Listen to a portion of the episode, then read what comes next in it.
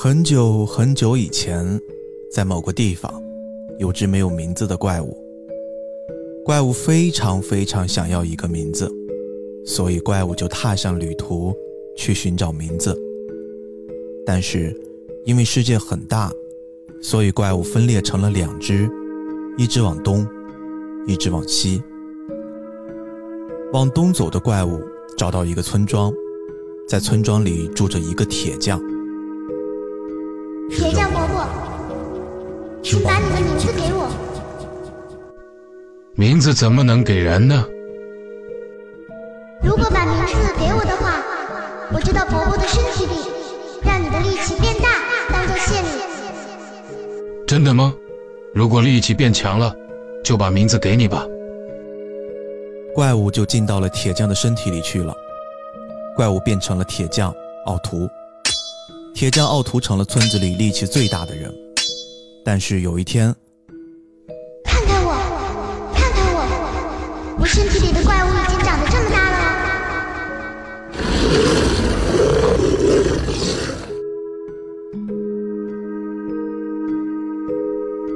肚子饿的怪物从身体里面把奥图吃掉了，怪物又变回了没有名字的怪物。到了铁匠汉斯的身体里也一样。又变回了没有名字的怪物。到了猎人托马斯的身体里也一样，还是变回了没有名字的怪物。怪物来到城堡里去找一个名字，在城堡里有一位正在生病的小男孩。如果你把名字给我的话，我就让你变强壮起来。如果能把我的病治好，让我变强壮的话，就把名字给你。怪物就进到了小男孩的身体里，小男孩变得非常健康，国王非常高兴。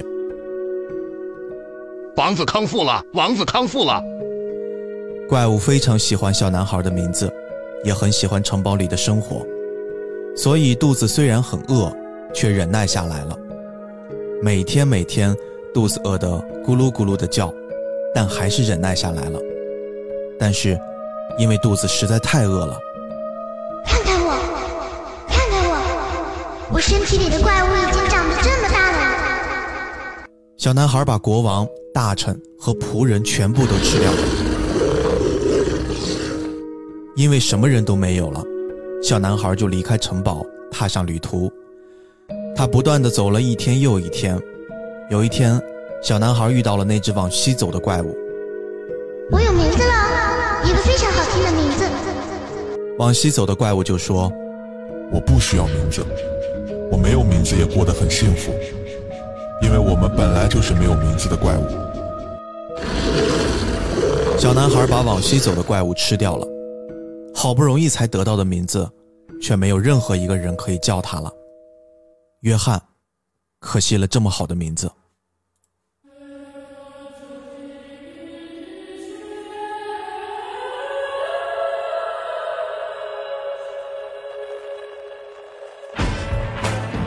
大家好呀，欢迎收听这期节目。今天大家看到标题应该能看到，今天我们又把我的一个好朋友张志浩张老师给撩过来了。菠萝油子的听众，大家好。这次按道理来说的话，也算我主动撩，但也不算我主动撩啊。算的原因是因为其实我跟张老师最开始决定一起做第一期节目的初衷，就是要准备聊怪物。对。对，很早很早就约了，一年多以前了。但是后来不知道为什么就穿插上了《宝莲灯》跟《长安三万里》，老聊国漫是吧？对。然后为什么又说又不是我主动聊？是因为其实促成这次我们决定要选这个题目，在这个时刻放出来，是因为张老师最近折腾了一个大事儿啊。聊的这个事情跟这个漫画有点关系哈。对，说说吧，说说，让我们这个有一些喜欢这个类型的听众朋友们也都去给你撑一撑场。哎呀，谢谢大家，谢谢大家，这就在这逼哥的场子。叫卖叫卖啊！这半年多吧，一直在忙一个课程。有说是课程，更多的是我的一个作品。我觉得大家这个时候开始菊花一紧啊，又开始卖课了。Oh my god！对对对，这个特别不像一个课程，我都不知道怎么跟人家去说。但是它毕竟是放在付费课程里面，但其实它一点都不是课，它是一个很有趣的事情，就是我在聊啊，十九世纪末到二十世纪的悬疑推理小说的历史。哎，这是在我们播客界特别流行的杀人放火类的题材了。但是这次还不是以播客的形式，它是以这个视频的形式，就是我直接出镜聊，放在 B 站里头。当时这个契机是怎么回事呢？是之前有一个我的视频上了热搜，就是那个呃漫长的季节，然后就跟 B 站那边合作，就做了一个东西，然后整个这好几个月吧，就沉醉在这个推理小说的啊各种的题材当中啊。我这次还主要讲的是一个西方的和就是国外的这个东西，还没有涉到我们国内的部分。哎，正好我这个这个脑子啊，在一个推理悬疑的这个空间当中啊，咱们就着这个，咱们赶紧把咱们这个怪物聊了。对，算歪打正着了。对对对对对，而且因为准备这个课程，我觉得咱们比一年前啊，我聊怪物可能更是适合这个时机。好，那我们说一说怎么能找到张老师的这个课程啊啊，这个只要关注我的哔哩哔哩的账号张志浩在播右啊。就直接搜张志浩也行，张志浩在播柚，拨开柚子那两个字儿，置顶就是那个课了，啊，我最近已经讲完了福尔摩斯和阿加莎克里斯蒂的一些系列，呃，其实我讲这个东西有一个自己的私货啊，去探讨一下我们整个这个二十世纪人类的现代化，哦，从推理小说里头。哎，这个好像跟怪物的这个主题啊，我觉得也有点关系。哎，其实你看，刚才你在聊这个事儿的起因，漫长的季节，反倒刚才我在想，我最近因为为了做这期节目，我疯狂的 在补跟怪物相关的一些内容啊，我突然感觉，其实他们有一些内核上是很接近的，比如说那种隐隐的克制，而且这件事在最近我看的另一部作品，也是最近大家应该频繁的能在。你们的社交平台上能看到的，就是诺兰导演的最新一部电影啊，《奥本海默》里面，我也看到了这种感觉，就是他是透露出一种，我真的想告诉你一段故事，但是我会用一种很克制的方式把这些东西给你透露出来，我不去多一分，也不去添一分，而是我就是把那些东西摆在你面前，你自己去感受它的分量。而且，B B，你有没有觉得，有时候历史这个东西啊？越远的事儿哇，两千年前、三千年前的事儿，哇塞，如数家珍。嗯，但是我们刚刚过去的这一百年，或者刚刚过去的这九十年代，我们反倒好像如此之陌生。是是是，是有这种感觉的。对，就是我们其实经历了一个很有趣的年代，我们自己都不自知，或者说我们现在还在这个年代的余波当中。也就是说，其实我们没有真正把这个经历抽离出来，以一个上帝视角特别冰冷的去看它。我们还是在这个环境里面去感受，所以我们很难用所谓的克制的方式去把这些东西给倒出来。我觉得这是一个时间，它必须得经历。嗯嗯啊，就九十年代过去了二十年或者三十年之后，我们再去看的时候，有一个渐离效果了。我们再看那个九十年代，再看冷战，再看五六十年代，或者说再看那个曾经过去的二十世纪的最后这个部分，哎，我们好像是。感觉到哎，有点那个感觉了，有点门道了。是，所以最近有一个叫“九十年代文艺复兴”嘛。嗯，九十年代文艺复兴，它是一个大的文艺创作的洪流，因为很多孩子也长大了。嗯嗯。你说让我们自己，比如说咱们俩都是在八十年代起来的人，让我们自己去写我们的童年。你不如说给一定的监理效果。你比如说，我们说第五代导演，他们描写的是什么？描写的是文革时期的事儿啊。这个第六代描写的是九十年代的事儿啊。现在的很多，比如说在描写一些九十年代、八十年代的这个过程，它是有了一些渐离效果，可能看得更清楚。嗯，你就包括今天我们谈怪物，都已经过去这么多年了啊，我们拿出来谈，我觉得这个时机挺好。对对对，尤其是。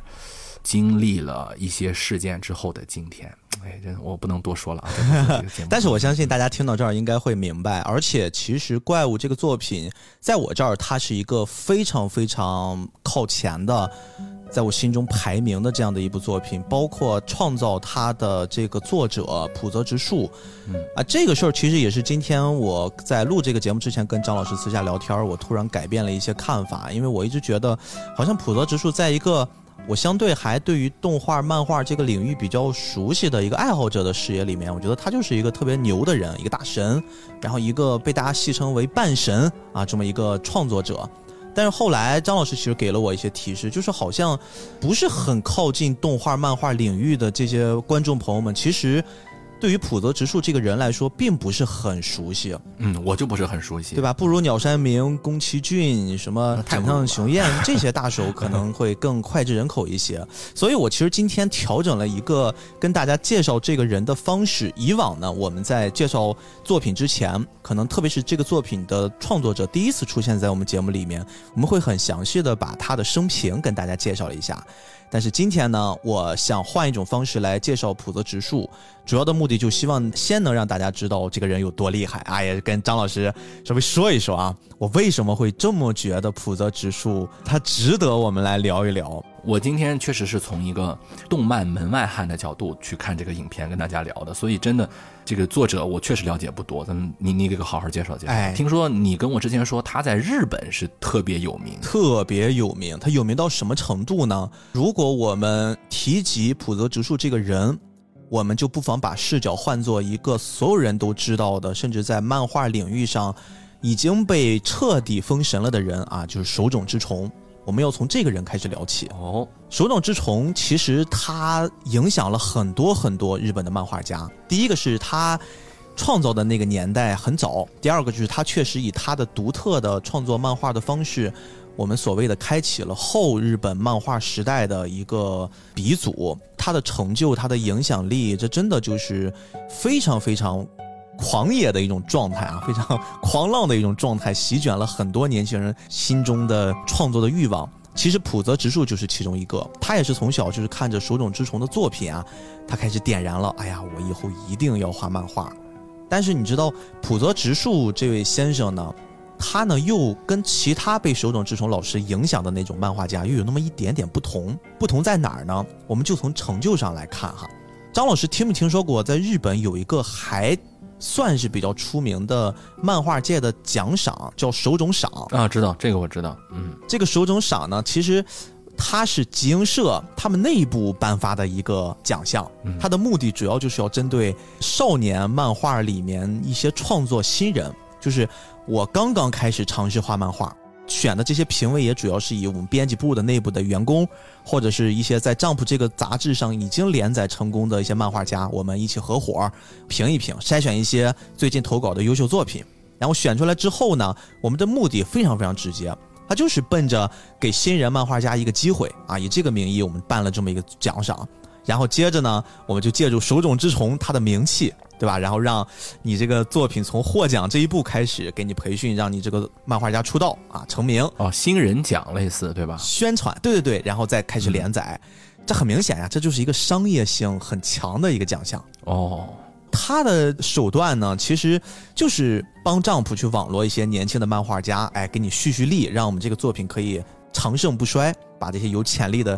新人锁死，我知道那个北条司好像是获过这个，对吧？手冢赏有一个特别有意思的传说，手冢赏有一种说法叫被诅咒的漫画奖啊，就是在这个手冢赏上，首先啊，他其实吧，人家也挺傲娇的，就不是说我每年我办一次，我都要评出个一二三名来，不是可以空缺，对吧？我是真觉得这个东西好了。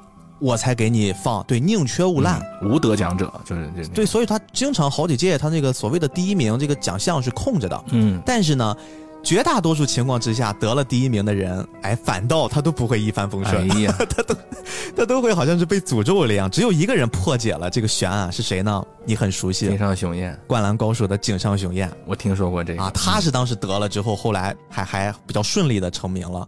但是我们为什么今天要提手冢赏？因为我们要提手冢赏的另一段传说。就你知道吗？手冢赏这个名字，所有人都能听出来是跟手冢治虫有关系啊。对，但其实它跟手冢治虫关系并不大哦，因为它不是跟手冢治虫类似那种我们签了个合同，我们一起要把这个奖推出来。本身手冢治虫最早它就不属于丈夫系的。他就是属于一个，我们说是一个自由漫画家，或者说所有的杂志大家都想让你在我们这上面连载，我们借你的名气。账普当时啊有一个传说是他们的高层在一次饭局上，哎，正好饭局上有手冢治虫，他就跟他提了提，说大哥，我最近啊计划在我们这儿开一个奖，就借用你的这个名气。然后手冢治虫可能那天也喝了点酒，或者是不知道怎么想的，说行，拿去用呗。所以说他们只是一个口头的协议，都没有那种纸质的授权。结果他真的到了后面就发现集英社账簿这边搞出了这么个奖项，手冢治虫一开始还挺意外的。但是呢，你看为什么人是大家人没生气？嗯，就说行，那既然都这么创了，我们反正目的也是鼓励年轻人嘛，那就用呗，用呗，反正就这个事儿就这么成了。而我们得知这个故事之后，我就要提另一个奖了。这个奖呢，跟手冢赏有那么一些不一样，它叫手冢治虫文化赏。嗯，你一听这个名字，是不是就感觉它更正式一些，更高级一些？哦，这两个不一样，我一直以为它俩是一回事儿。不一样的，手冢赏呢是帐篷里面的内部奖，手冢治虫文化赏它就是那个标志，我见过，它就是一个阿童木。对对对对对，嗯嗯，这个奖项其实是对外的哦，而且这个奖项它真正诞生的目的啊，除了它是正儿八经的就要纪念手冢治虫大师，因为。它是一九九七年才刚刚成立的，由朝日新闻他们创办的。这个时候，手冢治虫其实已经离开我们了嘛。嗯，他是在他离开这个世界之后，为了纪念这个大师，创办了这么一个奖。同时呢，他还有一个目的，他们会以一套非常非常严格的审查方式，去筛选出了一些真正在日本整个这个国家或者对于世界有影响力的我们本国的漫画家，选出他们做的，他们这一年就这个阶段做的优秀的漫画作品。然后给他评出一些奖项，目的就是为了来促进日本漫画产业的进步，我有一个推动作用。嗯，其实你看这个就有点像是奥斯卡那种逻辑啊，就不是那个光是新人了，对吧？对对对对对，就不是只是新人。虽然他后面可能演变也有一些专门给新人设的奖项，嗯，但是他总体来说，我这个奖的名气是非常非常大的。谁要得了，这真的就是一个国家的荣誉，整个行业的 top 级的代表了。所以你你是要说，就是咱们今天的主角得过这个是吗？没错，而且呢，我们今天要说的浦泽直树这位先生呢，他还有一个非常非常牛逼的履历，就是他是目前为止唯一一位两次在这个奖项中获得最高荣誉的漫画家。哦，他是凭借咱们今天这个获得的吗？他是第三届的时候开始获了第一次。那第一届的时候，我可以说一说这个人名，你就大概知道这个奖真正它的含金量有多高了。第一届获得最大奖项的人，这个你也应该很熟悉，是写《哆啦 A 梦》的藤子 F 不二雄先生啊，藤子就是这个级别才能得一次哦，那厉害，他得过两次。这两次分别是什么呢？其中一次是今年十月二十六号，网飞最近刚刚宣布要动画化的，也是一个根据手冢治虫的那个铁臂阿童木这个系列里面啊，其中有一个短片叫《地上最强机器人》改编的一个漫画，这个冥王 Pluto。这个作品最近可能会大家看到了一些它的预告，然后大家可以期待一下，这是一个很好很好的作品。但是它是浦泽直树先生去把它改编成了漫画，已经发表过了，然后并且得了这个大奖。还有一次就是咱们今天要聊的这个怪物。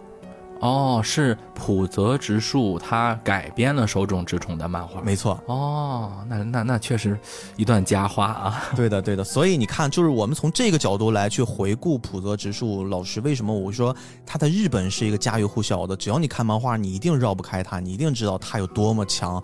就凭这个奖项，其实我们一下子就能 get 到，哦，原来他是这样的一个定位，而且也是因为这个奖项的存在。我们才能更有一些基础的认知。我们今天要跟大家介绍的这部作品《怪物 Monster》，它的力量、它的影响力以及这个作品到底有多厚重，把这个期待抬得很高啊！我最近其实发现一个窘境啊，在我们节目里面，特别我们最近刚刚聊完了高田勋，我会发现可能真的漫画对于我们中国这一代。年轻人来说，中间会有一些脱节，可能新一代的漫画读者对于这些老作品、老的，甚至我都可以称之为艺术家的这些漫画先生们吧。不是特别的熟悉，甚至不是特别的感冒，所以，我们今天我还有一些私心，就是我想跟张老师一起，可能通过我们对于这个作品的一些个人的见解，能勾起大家试着去看一看这个作品的小小的心思啊，让你们去感受一下上一个时代真正那些优秀的作品到底长得是什么样子。听出来了，你就是让大家吃点好的，对吧？对对对对对，所以。咱们就进入正题吧。今天前面这个铺垫，我觉得也已经足够的宏大了，挺长的啊。张老师，你认识这个作品是大概在什么时候？因为好像你不是因为跟我做这个节目才知道的吧？我是在大学的时候，就是高中高三没好好念书，其中有一个很重要的原因，是因为可能那个时候突然接触了很多漫画啊。然后这个 Monster 是在大学的时候看的一个东西，刚开始的时候是几个片段。哦，我没有从头开始看，有一个情节我忘了那个人具体叫什么名字了，就是一个小女孩，还有一个大叔，那个是谁来着？他中间遇到一个人教他开枪的那个吗？啊，对对对对对对对，就是他。然后那个赶那个大叔和那个小女孩之间慢慢冰释前嫌的那个故事，我刚开始是接触了这个故事，就是这个作品里面的双胞胎女主角吧，妮娜。是是是。她当时为了去报仇的时候，为了能给自己提高一些生活的可能，她找了一个曾经是杀手的大叔，跟他去学习一些技能。后来我看了动画片，就当时那个是漫画，嗯，后来我是看了动画片，动画片我那个翻译的字幕我看的那个版本不太好，所以我其实我那个时候看动画片看的云里雾里的，哦，然后我做节目，你跟我说的节目，去年我又看了一遍，暴露出来，去年我们就要做了，对，去年就要做了，然后我又看了一遍，嗯，我突然发现我前面看的那个东西啊，我从来没有一遍捋过顺序，哦。我发现我其实都看过，都知道一些，但是我从来没有知道这个顺序是什么样子的。嗯啊，然后我看完动画片才把这个顺序搞清楚，啊，所以我当时你让我聊这个东西的时候呢，那个时候我还没有做推理悬疑嘛，我当时是把它当成一个什么，就类似恐怖漫画啊，或者什么心理惊悚漫画的，哎，还真是，还真是去去看的，给我的感觉就是这一大类。嗯，就是那些奇奇怪怪的那类漫画，它本身的定义也很直接。它在日本的定义就是青年漫画，不是给青少年儿童去看的一部作品。所以说，它在里面设定的不管是人物还是情节，它就会更深邃一些，更不是那么的直白和那么的欢乐。所以。包括很多人看这个作品，把它定义成是像你说的一部描写人性的作品，一部略微带一些心理恐惧的作品，甚至是以我们现在的视角来看的话，它里面做的这种悬疑向的铺垫也非常非常到位。你也可以完全把它当成是一个类似那种侦探推理剧来看，它都成立。但是无论如何呢，它有一个被爱好者们亲切的称呼为是跨越十年的医患纠纷大戏的这么一个定位。是是是是。所以这一下子对于一些没有看过这个作品的人啊，更加好奇了。怪物这部作品到底讲的是什么？我觉得其实，在进入我们跟大家分享这个作品讲什么之前。之所以把张老师请来，有一个很重要很重要的目的，也是我今天特别期待的，就是张老师要给我们先做一段这个故事的一个背景的科普。因为对于我来说，我记得我第一次看也差不多是初中左右，我记得当时对我。我的一个特别特别难啃的部分，就是在于我完全弄不懂这个故事里面发生的那个时代背景，又是什么二战之后冷战，德国又分什么东德西德，然后什么捷克斯洛伐克 一会儿解体，一会儿又跨越边境打得不可开交，就这些东西其实不断的用一种对白或者是暗示的方式铺在整个故事的大背景之下，就会让人看得云里雾里的。所以今天张老师能不能先跟我们来科普一下，就那个阶段到底这个世界上？有怎样的一种变化，才导致了故事里面描绘的那些人他们的那种状态？呃，首先我先说一下，就是我们的播客世界确实还是一个处女地。哎呦，就是我在想做这个节目的时候，我想搜一搜有没有聊这么厉害的一部作品的，完全没有，一个都没有，完全没有这么一个文化富矿，很多人没有聊到。啊，所以我就感觉真的是咱们的播客，嗯，不管做了多少年啊，在中国真的是还有很多的文化富矿可以挖。今天这个矿就由我们来挖。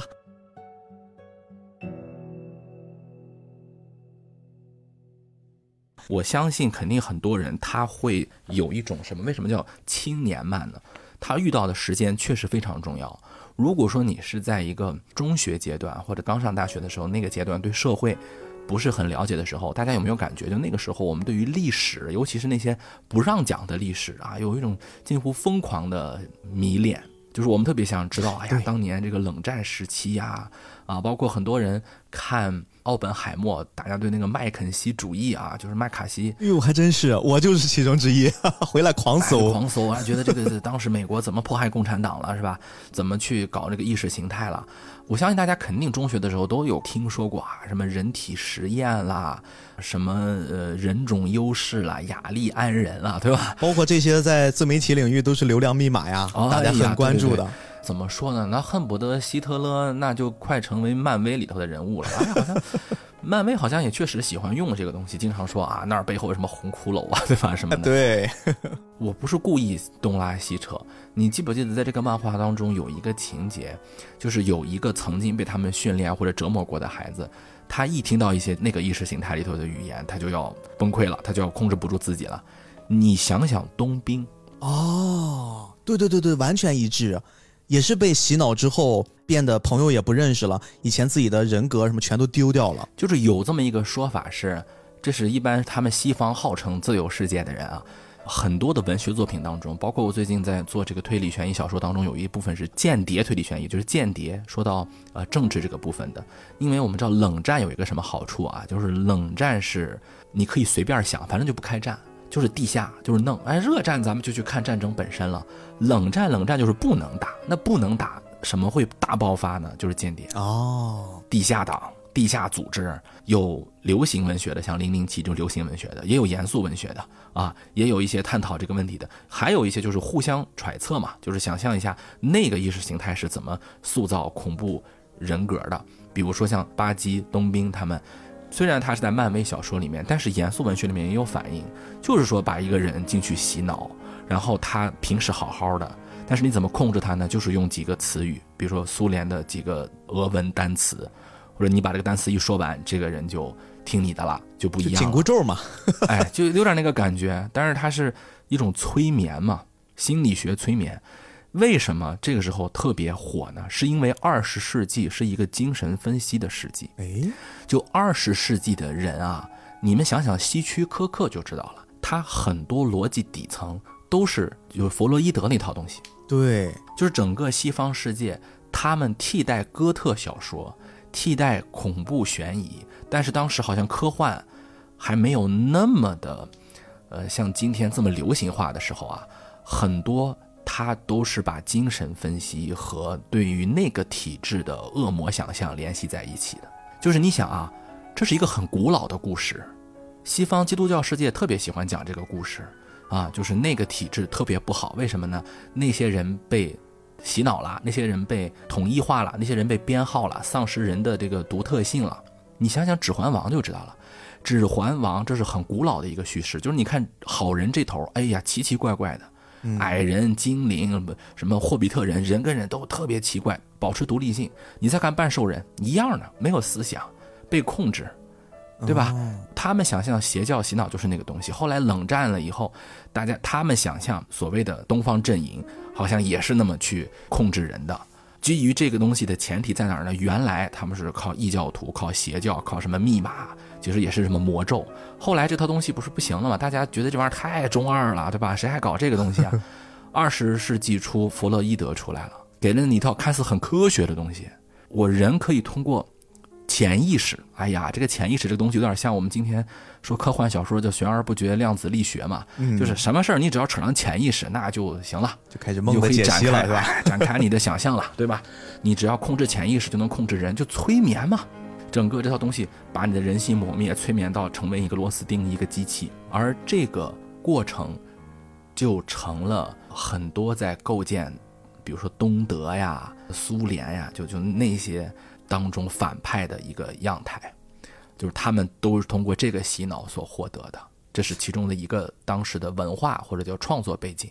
这个给我一种感觉，好像就是因为当时的那些人已经靠一些信仰，好像不太能把大部分老百姓给网住了。但是我这个时候有科学，而且那个时候老百姓还没有完全掌握足够的科学，所以他们又把科学变成了另一种信仰。对，然后去再施加到他们身上去做控制。但是其实你想，这玩意儿是科学吗？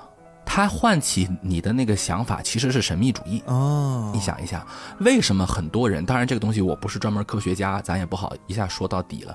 但是现在很多心理学其实已经对弗洛伊德那套你有点太过于主观，你这个东西不算是百分之百的科学。对对对对对，它有道理。现在是有批判派了。对，这个东西有道理，因为你这个东西唤起人们所谓什么超我呀、什么潜意识啊、什么人在幼年时期，就是你仔细看啊，弗洛伊德觉得。人在小孩的时候可以随便捏过，这个人就都能给你，好像给你定型了。哎，我们今天这个作品就是这种感觉。对啊，就这套东西，其实你看起来很科学，实际上它唤起老百姓的一个审美体验和宗教没什么太大区别。嗯，和神秘主义没什么太大区别。但是谁就喜欢用这个东西呢？权力，因为权力的运行，他就喜欢神秘化。因为权力这个事情，他就不想让你搞得太清楚。你越神秘主义，你越畏惧这个权利，其实你越被他操纵。我举一个反例啊，其实并不是这样。我们知道，你再去讨厌一个体制，再去讨厌一个什么所谓的权利、什么神秘的组织，少扯那个蛋，背后都是每一个具体的人，嗯，对吧？现在我们的文明社会就是说，咱们说人啊，不要老跟我谈什么啊，这个什么神神秘主义的这个权利。前两年德国他们自己拍了个电影叫《万湖会议》，那些犹太杀手们啊，这些非常残忍的种族清洗者们，他们开了一个会啊。这里面说的很清楚，就这些人其实有私欲，有怕麻烦，他们都有自己的，就像我们每个人一样的一些呃胆怯呃、懦弱、贪念都是有的。不要什么事儿都给我赖到什么希特勒上啊，什么洗脑术上，什么人，什么什么什么什么体制神魔主义，不要。每一个人你都要承担自己的责任，因为我们应该去正视啊，你再所谓的什么绝对邪恶，咱们早就已经过去那个中世纪了。他总没有那个魔鬼把着你的脑袋让你想吧？你还是你的自己的问题嘛？嗯啊，所以这个其实是当时就冷战时期文学作品体现的一个状态。嗯，你比如说东德和西德，我们知道这个德国啊，它不光是东德西德在二战之后被分成两个国家，柏林都被分成不止两个啊，就柏林中间它都出现了那种柏林墙。但是你想想，东德也好，西德也好，柏林也好。这是在二战之前哲学、科学的中心的中心。嗯，对，就整个西方世界最聪明的大脑、最超前的思考，我不能说全在德国，也差不多，起码一半。是我前两天我看过一本书，就他讲那个奥本海默，说当时二十世纪就三十年代的时候，核物理学界的通用语言是德语。嗯，对。其实何止核物理学界呀？整个科学界、整个哲学界、数学界，对啊，数学界，德国都是很中心的一个存在。嗯，等于说一帮的精英大脑在这种意识形态的互相妖魔化下，就催生了这个背景的东西。而这个地方呢，他提到的这些幼儿园、什么孤儿院这些东西啊，它是明显把。希特勒的那套人类纯洁主义，就是所谓的他们认为社会达尔文主义，就是那个龙生龙，凤生凤，老鼠的儿子会打洞啊，基因决定论。前两天我还做了一期视频聊那个贝克街的亡灵，它里面有个很吊诡的一个逻辑，你说日本人有时候真的是很别扭啊。他先说啊，这帮二世祖、三世祖、富二代特别不好。为什么呢？因为他们都是银行家的孙子呀，企业家的儿子呀，警视厅的什么孙子，对吧？他觉得他们不好，对，要让他们在那个游戏里面要成长，要渡劫。他好像是在反对这种基因决定论，对吧？嗯。但是你看他那个反派是谁？他那个反派是开膛手杰克的子孙。你反应过来了吗？就是他说那个人杀人是什么？他带有犯罪基因，往外推啊，跟我们没关系。哎，他说这个是开膛手杰克，这是历历史真实人物嘛，或者说起码他有这个案件嘛，他不是一个像什么福尔摩斯那种小说人物。哎，他好像又开始觉得犯罪基因有问题了。还有那天我做完那个视频之后，有有那个朋友在底下留言说，好像柯南呀、什么原子呀，他们也好像也是这个 父辈祖辈的基因，好像也很厉害。对，就日本人对于这块东西。他好像跟德国走得很近，他其实是在用德国那套东西，就是所谓的叫社会达尔文主义，就是基因决定论，再加上弗洛伊德的那套儿童决定论，最后捏出了这么一个玩意儿。嗯，就是我觉得我们应该读这个作品之前，知道了整个二十世纪在文化界、在文学创作领域，它是什么为主体的。嗯，所以九十年代诞生这个片子，诞生这个漫画，它也是顺理成章的，很自然。嗯。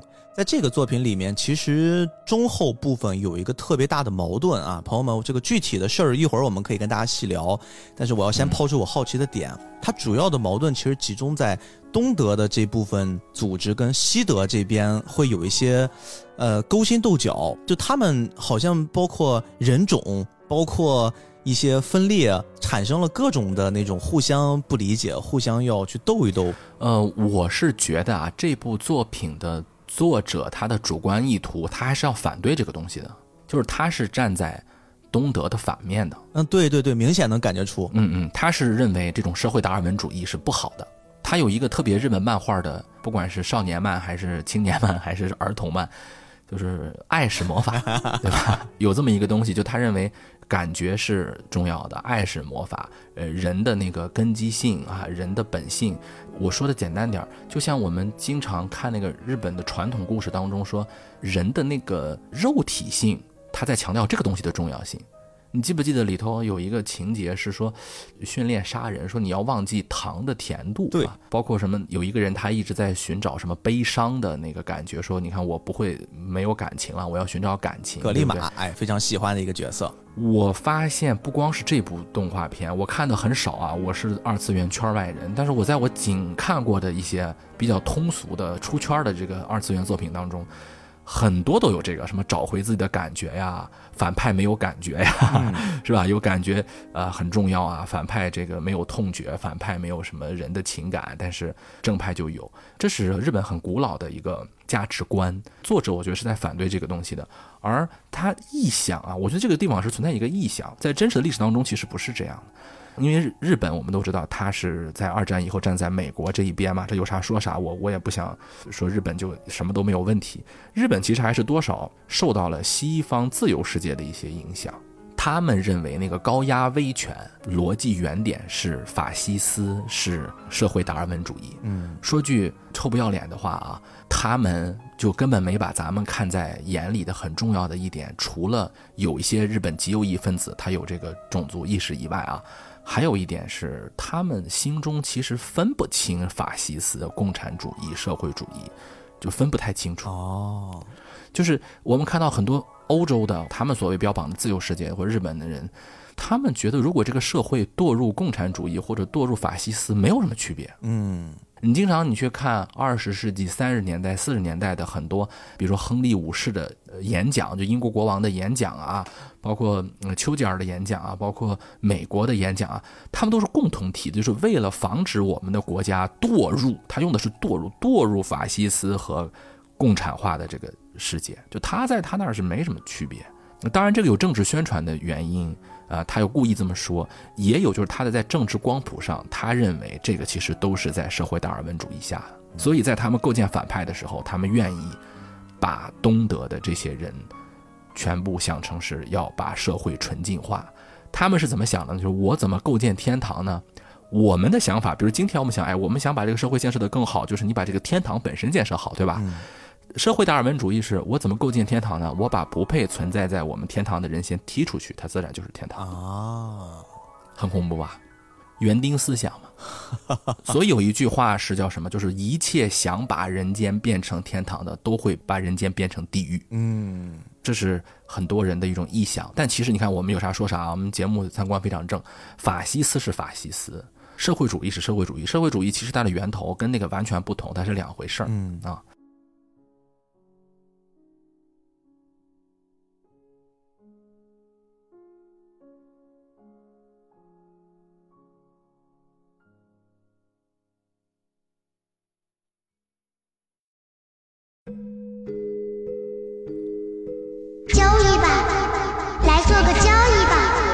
恶魔这样说：“不要，绝对不要。”大眼睛的人回答道：“那好，那就交易吧。”大嘴巴的人回答：“大嘴巴的人的院子变成了花园。”大眼睛的人越来越穷，肚子饿得受不了了。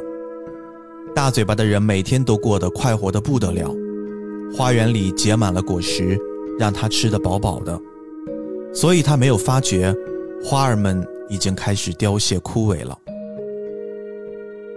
再不再有鲜花盛开的院子里，大嘴巴的人一边哇哇大哭，一边自言自语：“要是当初不和恶魔做交易就好了。”大眼睛的人肚子饿得快要死了，一边掉眼泪，一边自言自语道：“要是当初和恶魔做交易就好了。”交易吧，来做个交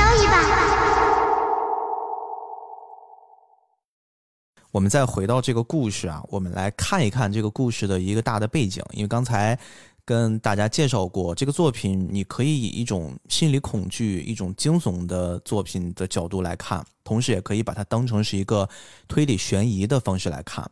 所以，我们这个故事的背景介绍，我更希望能用后者的方式跟大家来简单说一说。哎，我这次呢会选择了一个在作在作品中不是主角的人，我会用一个。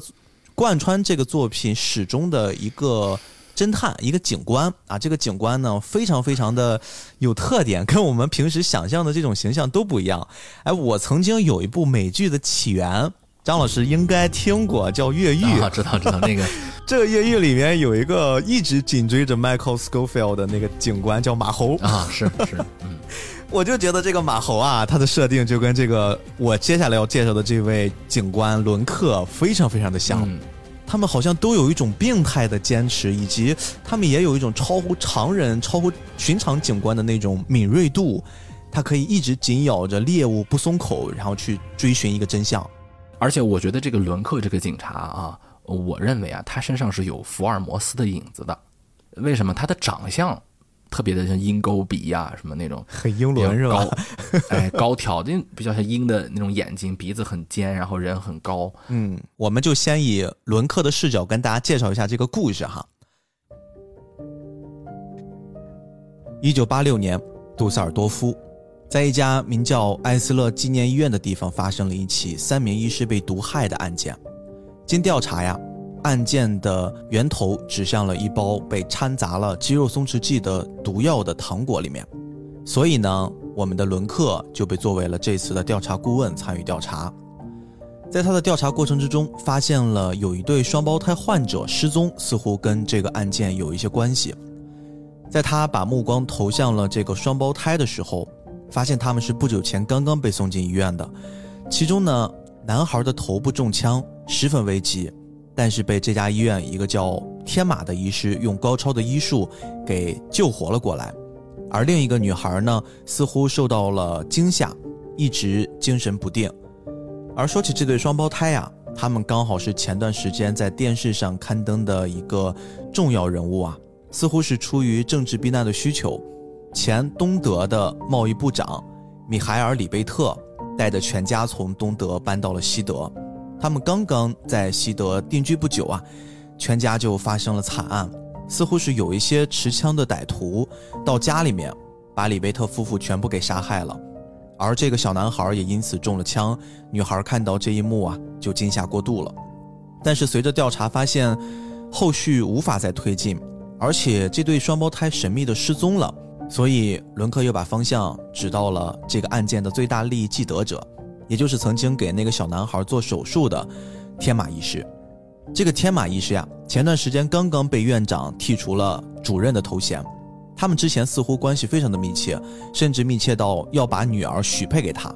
当然呀，现在已经闹掰了。伦克呢是一个拥有高超记忆力的神探，他非常善于用一项侧写技术，试着将自己带入到调查者的内心世界，然后以此来推断出。犯罪嫌疑人他们的作案过程，但是这次他带入到天马医师之后呀，他得出了一个结论，这是一起啊高智商犯罪。这件事情后来不了了之，直到九年之后，随着柏林墙的倒塌呢，犯罪率竟然不降反增。最近啊，大雨滂沱，一家地下室因为雨水冲泡的原因啊，冲出来一具中年夫妇的尸体，这已经是最近的第四起类似的杀人事件了。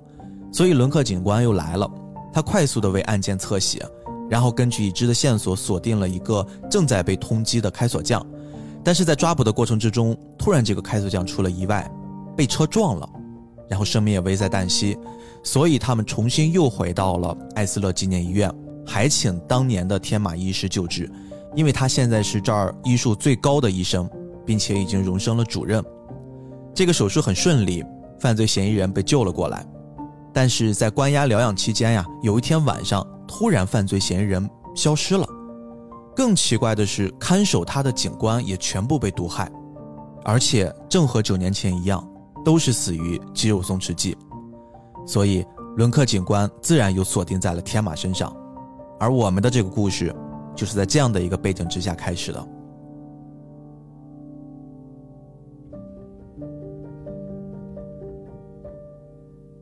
啊，这就是这个故事的一个表面上，我们把它当成是一个侦探推理剧来看待的故事背景。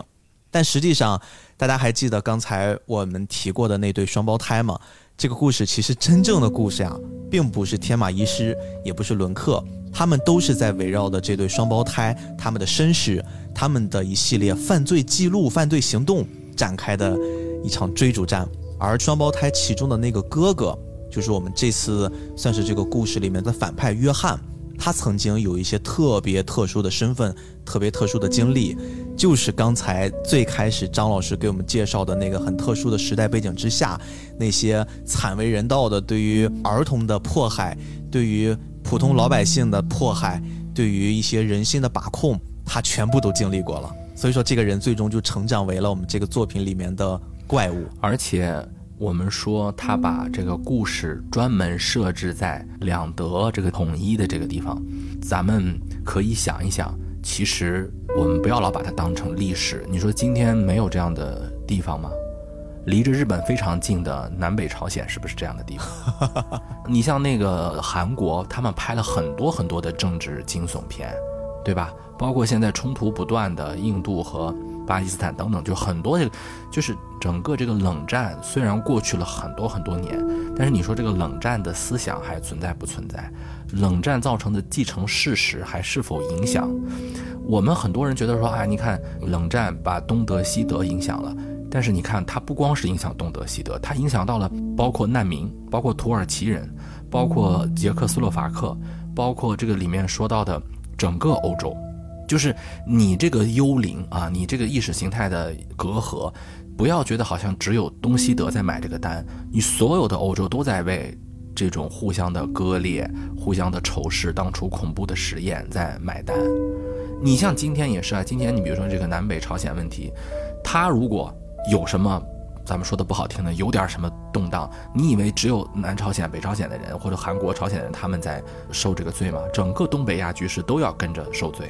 反过来讲，难民问题，今天我们经常说难民问题，欧洲有一个很大的问题是难民问题，这是咋来的呀？它也不是说光现在就冒出来的，这都是在慢慢的要还这个债。这个故事它这个设置，我觉得九年以后特别好，就不要着急，慢慢来，孩子会长大。嗯，你不要以为这个事情就过去了，对吧？所有的罪孽，所有的冲突矛盾，它不会因为时间越长而越淡忘。你不要以为时间长就会消磨一切。埋下的仇恨，它会有变种，啊，它可能会更加的恐怖。这是这个故事，我觉得一开始它设置这种不紧不慢的讲故事方法，我特别喜欢的一点。嗯，是的，我听到很多人说这个故事前面特别的拖沓，啊，这个后面中间节奏慢，啊，我觉得这个看大家能不能去静下心来体会这种历史的复杂性，它有时候就是这样的。对，它是一个整体收束的过程。我觉得你总结的这件事也可能是造就了他在时至今日大家很难去读下了这本漫画的最主要的原因，就是它的节奏确实跟我们现在这个快节奏的时代来说完全不是一个路子。嗯，对，咱们现在就是觉得要马上体现出反应嘛，但是其实我们还是那句话，历史它的复杂性，它是要慢慢慢慢显现出来的。就是我们说九十年代的债，现在我们还完了吗？当时东德西德之间有巨大的经济差异，你就当没事儿了，这现在就 OK 了？不是的，有很多的严肃文学、电影啊什么都反映过这个问题。只不过这个是漫画嘛，而且我觉得漫画它现在也是越来越严肃文学了。这个片子当中有一个设置是，他把先从医院的。呃，什么内部的纠纷？刚开始的时候，刚开始演什么医院之间救谁不救谁啊，是吧？对，这就是我们说的医患矛盾嘛。哎，对对对对对，什么让你选择，就好像是那个哈佛大学里面说那个你怎么选择啊？哈佛大学道德课是吧？那种感觉，你感觉好像是一个我们今天的事情，但是它追根溯源，你别着急，一点点的捋，全跟这个有关系。而且这个片子后来我们知道说，他虽然一直是这个双胞胎，他俩的戏份是整个事件的驱动，就是它有一个麦格芬嘛，就这个双胞胎到底是咋回事儿，对吧？但是他的视角一直在，有时候在伦克，有时候在天马，他俩是推动这个故事的人。中间他有一个叫公路片的结构，对，不断的去探寻真相，整个故事发生在旅途上，对他碰到一段一段的故事，一个一个的人。这些人从边缘一点点的收束到这个矛盾的中心，这我觉得特别棒。就他不是说直接给你讲这个故事，你就像我们很多简单一点的漫画，就比如说呃青少年向的一些漫画，它其实也有这个结构。比如说有一个大事件，有个麦格芬，它都得在外围去转一转的。这个故事其实我们觉得它长，仔细想想它并不长，它跟很多漫画比起来，我觉得它很清亮了。你觉得呢？对，其实你可以完全把它拆分成很多很多的单元故事。对，它是一个单元故事，这每一个单元故事又极其的精彩和完整。它有点像什么？就是你们你们二次元特别看不上的，就是这个《鬼灭之刃》嘛。可没有，《鬼灭之刃》还是可以的，我们做过啊 啊，可以的啊。我还以为你们这个二次元内行人看不上，你别一上来就大战无惨是吧？你得一个一个的给我们讲，然后这个故事一点点的收束啊。包括诸事啊，包括什么，一点点的来。这个故事也是，你看到这些人，他每个人有他们自己的故事，但是你仔细想，这些故事，他们的那个源头都跟那个体制之间的罪，都跟当时的那个时代，都跟当时的一些我们说，呃，战争和冷战造成的隔阂都有关系。嗯，你体会到了。各种不同的人的悲哀，有钱人的悲哀，没钱人的悲哀，小孩子的悲哀，士兵的悲哀啊，包括其他儿童的东西，它慢慢使得这个怪物才慢慢厚重起来。其实我们仔细想一下啊，这个双胞胎的那个怪物的案件，它本身多么离奇吗？并没有。你经常说这个怪物好像很厉害，也没有那么厉害。写推理侦探小说有两个路子，一个路子呢就是我们说叫本格推理嘛。就是像什么奎因啊、阿加莎克里斯蒂他们搞那个东西，就是我给你玩这个逻辑线，咱们拼这个数学逻辑，对吧？咱们拼这个呃跟作者之间赛跑啊。还有一个呢，其实它更从原来哥特小说当中继承过来的，就是我们把这个气氛给它营造好。嗯，就是我们主要是从这个气氛上下手，让你跟着我的气氛，跟着我的情绪去走。这个东西你不要以为它就低级，很多人说啊，你看你这个有 bug 啊，你这个开挂了啊，你这个有什么问题？它其实能够长时间调动你的情绪，最后迎来的那个爆发，它也是非常厉害的。而且，如果中间这个过程当中每一个人一点一点的复杂情绪相加，它会对你后来去评判这个事情产生影响。有没有觉得有时候我们讲一个事儿，咱马上做道德评判？但是如果说把这个事情来龙去脉给你梳理一点，你有时候可能会恍惚。这个故事它厉害就厉害在这儿，我觉得它不紧不慢的给你讲这个故事，这是我特别喜欢的。嗯，咱们今天这样，咱们把这个故事最重要的主线儿咱们往后放，然后呢，我们就是说刚才我们在说的这段公路片里面，其实发生了几段故事。张老师有没有一些印象比较深刻的故事，我们摘出来跟大家来聊一聊？就是那个找自己亲生儿子的那个，哎呦，这个也是我很喜欢的一个故事。哎，对，就是一个特别有钱的一个人，啊，什么德国的工业大亨啊，亲生儿子寻找的一个过程。嗯，其中里面就有了这个双胞胎里头的人，还有他真正的儿子之间的一个情感纠葛。对他这个故事，其实我之所以很喜欢，我觉得这个故事首先。我们就算把它摘离出猫词儿这个大的体系，它也是一个特别完整的故事。嗯，他说在德国有一个特别特别有钱的富豪，他膝下现在是已经没有孩子了，但是呢，他自己知道曾经在他年轻的时候，他跟一个妓女生过一个孩子，但是这些时间段里面，这个孩子对他来说一直是找不到，一直是在一个找寻的过程之中。但是你想想呀，如果作为一个大富豪，所有人。都知道他在找儿子，而且知道这个富豪可能命不久矣了。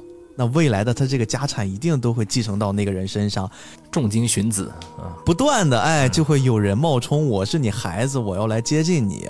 这个富豪其实会有一些很奇怪的行为，比如说他特别喜欢找人来他家里面用对他来说不是很擅长的这种语言给他读一些文章，他会雇一些大学生经常来他的家里面，待遇都很高。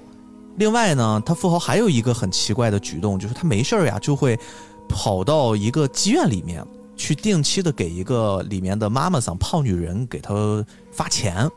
这两个行为其实引起了很多读者的好奇心啊，说这个富豪到底想干啥？然后镜头一转呢，其实我们在这个小篇章里面看到的小主人公啊，一个年轻的男大学生。他呢，真的就是这个富豪流浪在世间里面的私生子，他自己也不知道，他自己曾经，呃，母亲离开他也很早。听特别狗血的一个故事，对吧？对他，他他大概知道自己的母亲好像曾经也做过一些什么事儿，但是他对于这一切都不清楚，更别说他知道自己的养父是谁了，完全就是一谜。但是呢，这些年可能这个大学生成长的也比较顺利啊，他没有被特别多的这种污染给给弄得自己内心里面产生了那种很邪恶的。用我们的这个故事来说，就是怪物，他没有，他心中没有怪物，就是一个特别积极向上。他没变成小丑啊，对，不争不抢的。但是与此同时呢，他会发现，当他开始也给这个富豪读一些文章的时候，这个富豪对他的态度特别特别的恶劣，就经常因为他读的有一点点错误，他就开始痛斥他，开始指责他，啊，就说他这儿不好那儿不好。但是这个孩子可能勤工俭学啊，觉得难得有这么好的赚生活费的机会，他自己也忍住了。结果呢，这个故事慢慢的发展，这个男孩子呢，他开始慢慢的调查出，好像这些接近富豪的人都想当他的儿子，但是都不是他的儿子。逐渐的，他意识到似乎自己就是这个人的儿子。故事发展到这儿的时候，我本来以为啊，这就开始是一个什么争宠的一个特别狗血的那种发展了，但不是。新加坡电视剧那种。哎，这个故事里面又引入了我们说整个大的主线里面双胞胎那个真正的怪物、真正的恶魔，他自己也参与到了这场所谓的游戏当中。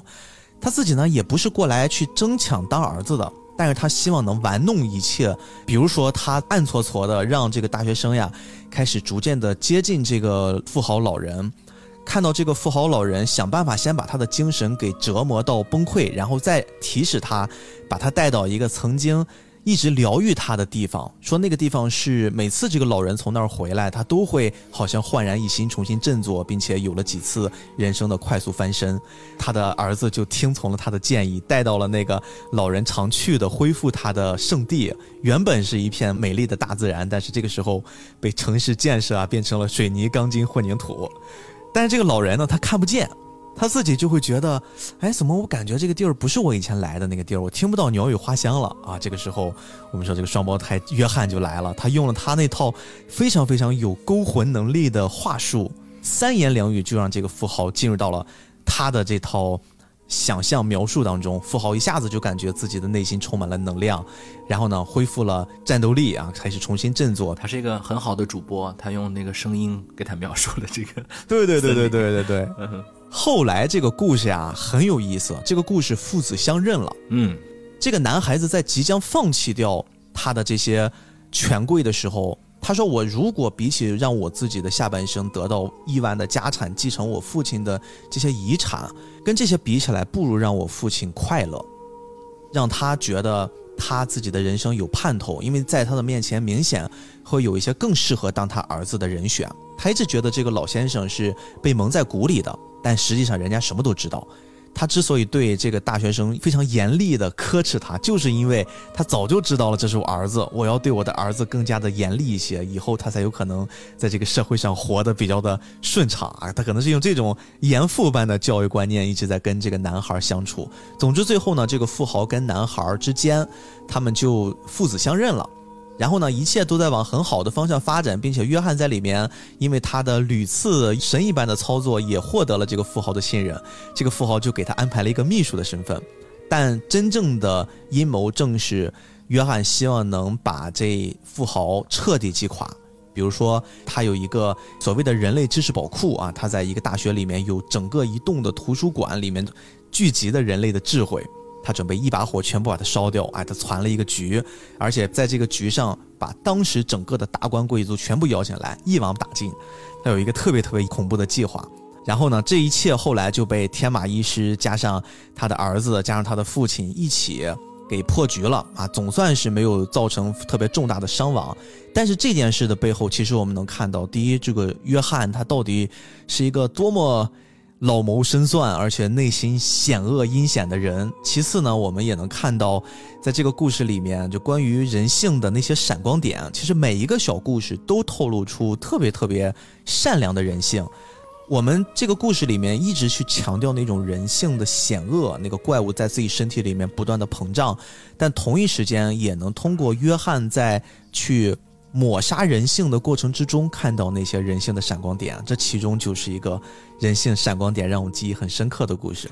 我相信很多朋友在看整个怪物的这些中间片段故事当中，可能多多少少都会有觉得，就是你会觉得这个约翰特别费劲，嗯，就是他你就不能直接就就弄吗？一下子给你弄死得了吗？就弄死就得了嘛？就是你这扯什么呢？就有时候有人就觉得很不合逻辑，但是大家想想，他为什么要这么复杂，要这么写？我认为啊，这是我的一个过度解读啊。我认为这个地方它描述了一个，在这个作者看来的，二战之后德国经济崛起的历史。哎，这是怎么看出来的？这个东西我是这么认为啊，因为我们说在怪物的漫画当中有很多虽然都是虚构的，但是有一个东西特别实在，就是地名儿。嗯，对，全部都是经常出现往这边走，往那边走。嗯嗯嗯，什么杜塞尔多夫啊。是吧？什么什么东德呀，什么布拉格呀，什么什么捷克啊，什么他都有很多的这个非常明显的这个地名儿。有一个细节就是说，这个人他好像是说他去到一个鸟语花香的地方啊，一个什么自然森林，他在这儿获得了他的。他的力量之后，他就能再次振作起来。嗯，你如果说是稍微一晃神儿，你如果想的简单一点的话，哎呦喂喂，这不是一个环保主题吧？是吧？但是你想一下，这个人是干啥的？他是工业大亨啊，他是鲁尔区的。嗯，他是继承了很多的那个欧洲的呃什么股票啊，什么什么企业呀，他是德国经济的一个代表。但是这个经济有些盲目，他忙了嘛？他盲目了嘛？当然，这个盲目可能是从政治上过分依赖于美国，也可以说是当时就是日本人就老爱搞这些东西。呃，你你你破坏了什么环境啊？什么就是先污染再去发展啊，再去治理啊，什么这东西。不管怎么样，你经常会陷入到你的资本主义娘胎里的胎毒，就是经常会陷入到危机，叫循环式的危机。欧洲经常有啊。你想想，一战、二战是怎么来的？很大的原因就是因为它有危机呀。嗯，对，对吧？有了危机之后，怎么解决呢？大家如果把去森林里面去体会鸟语花香想成是获得自然力量，我给大家一个信息啊，在欧洲有一种油画特别的出名，经常我们看到一些什么欧洲装修的风格的酒店啊，什么都会挂那种欧洲那种油画、风景画。我们不要以为那个简单的是在画风景，那个其实是呃宗教题材的风景画。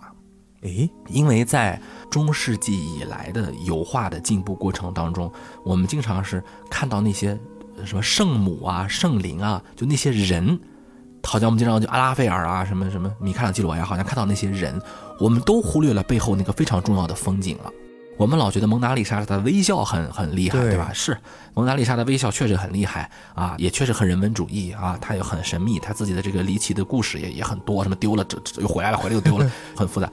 但是你仔细看，她这个蒙娜丽莎背后的那一层一层的风景。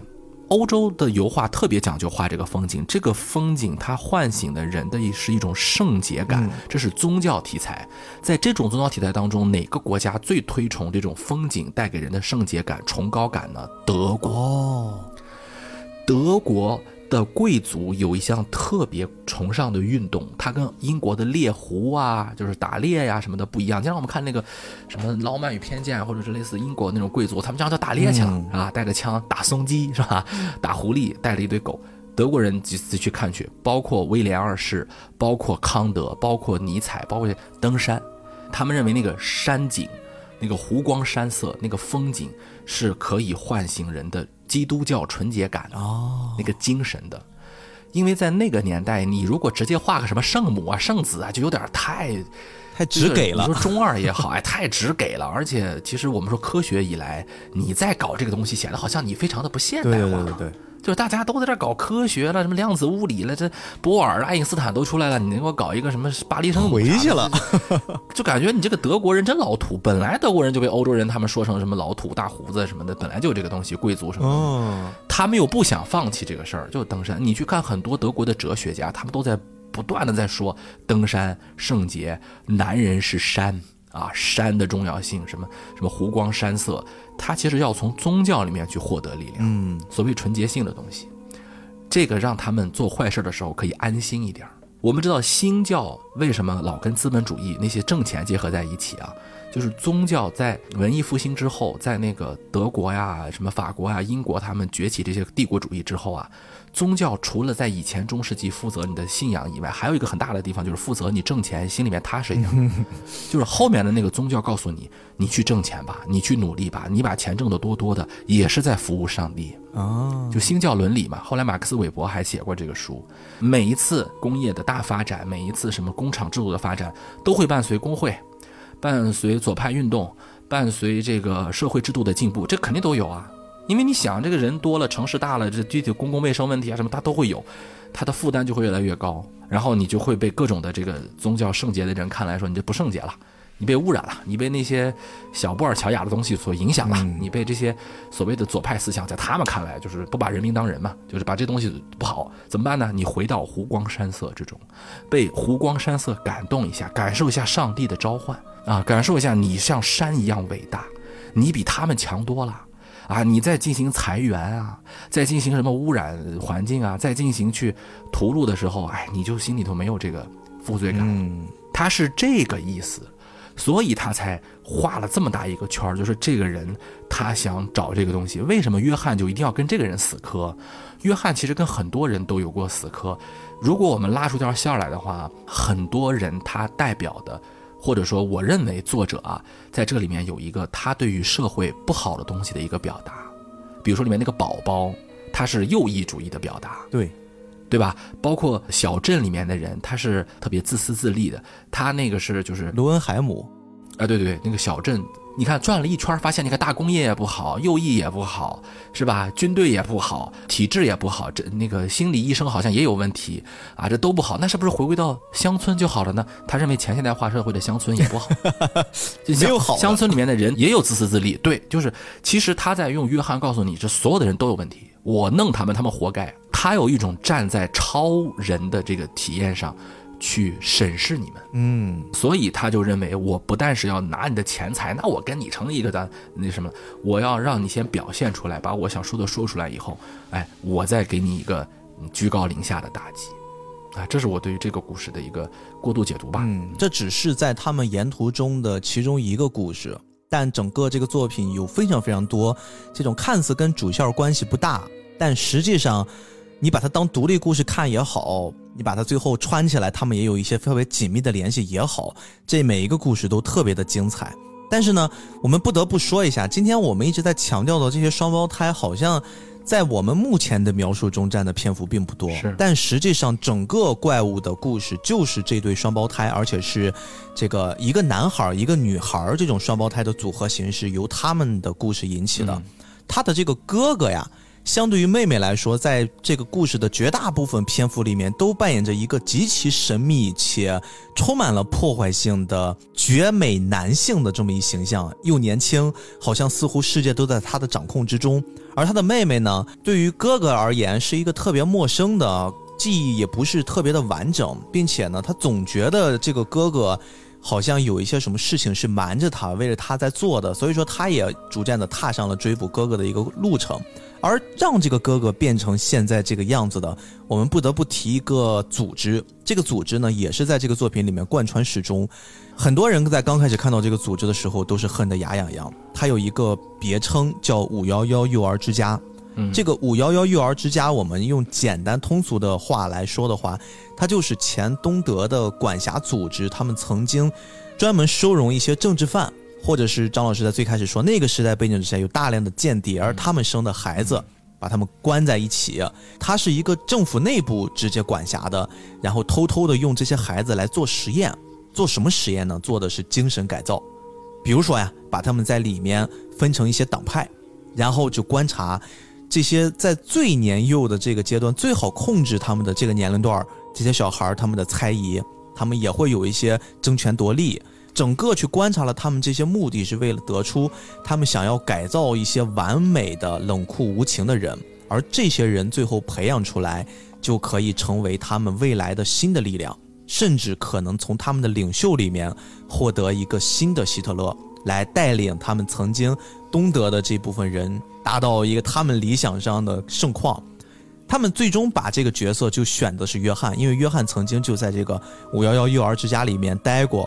而且他不只是待过这么简单，他是整个这一届的五幺幺这几十个儿童里面的优秀毕业生 啊！他杀掉了所有的人，他说就像养蛊一样，让这些人都在一起互相残杀，最后他是唯一活下来的啊！故事的最后其实还有一个活下来的，但这不重要，他是成为了这一批残忍的心智不健全的孩子的那个王中王，他就是所谓的天生的领袖，而。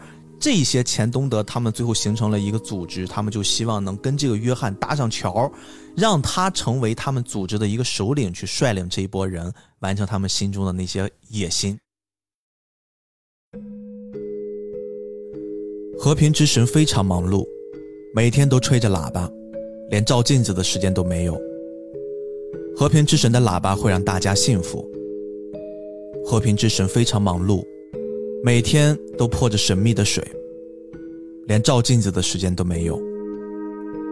神秘的水会让山儿变得翠绿，让田地丰收，让花儿盛开。和平之神非常忙碌，每天都帮大家取名字，忙得连照镜子的时间都没有。你的名字是奥图，你的名字是汉斯，你的名字是托马斯，你的名字是约翰。约翰把自己的帽子送给了和平之神，当做谢礼。和平之神非常高兴，他很想看看自己戴起帽子是什么样子，于是第一次站在镜子面前。但是，镜子里面照出来的却是恶魔。镜子里的恶魔说：“你就是我，我就是你。怎么办？只要有这个恶魔，大家就不能和平的过日子了。怎么办？怎么办？”烦恼的和平之神。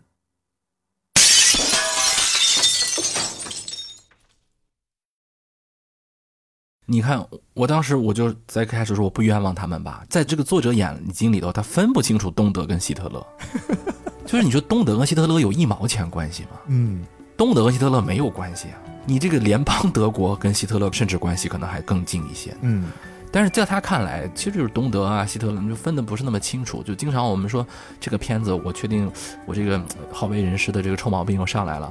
对于这个作者，咱们得有一定的批判意识，因为再伟大的作者也不能逃脱自己的时代局限性跟阵营局限性啊。就是这个东西确实是，而且他在这个五幺幺儿童之家里头啊，他又有点像那个就是那个什么游戏来着？鱿鱼游戏？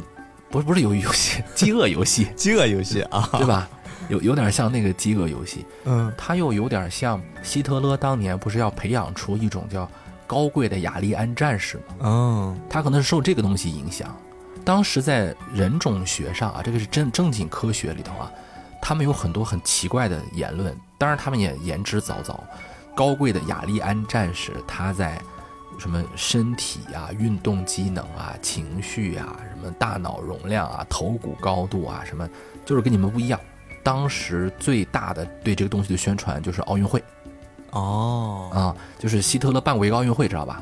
后来他还把这个奥运会用当时最牛的电影去拍摄出来，拍的也确实是好，哎呀，拍的好像人类之光似的啊！但是那是个极右翼的一个电影，嗯，在那个电影当中，他就是在宣传，哎呀，这个人跟人是真不能比啊，人比人气死人呐！人家这个高贵的雅利安战士，他就是神人啊，就是不一样。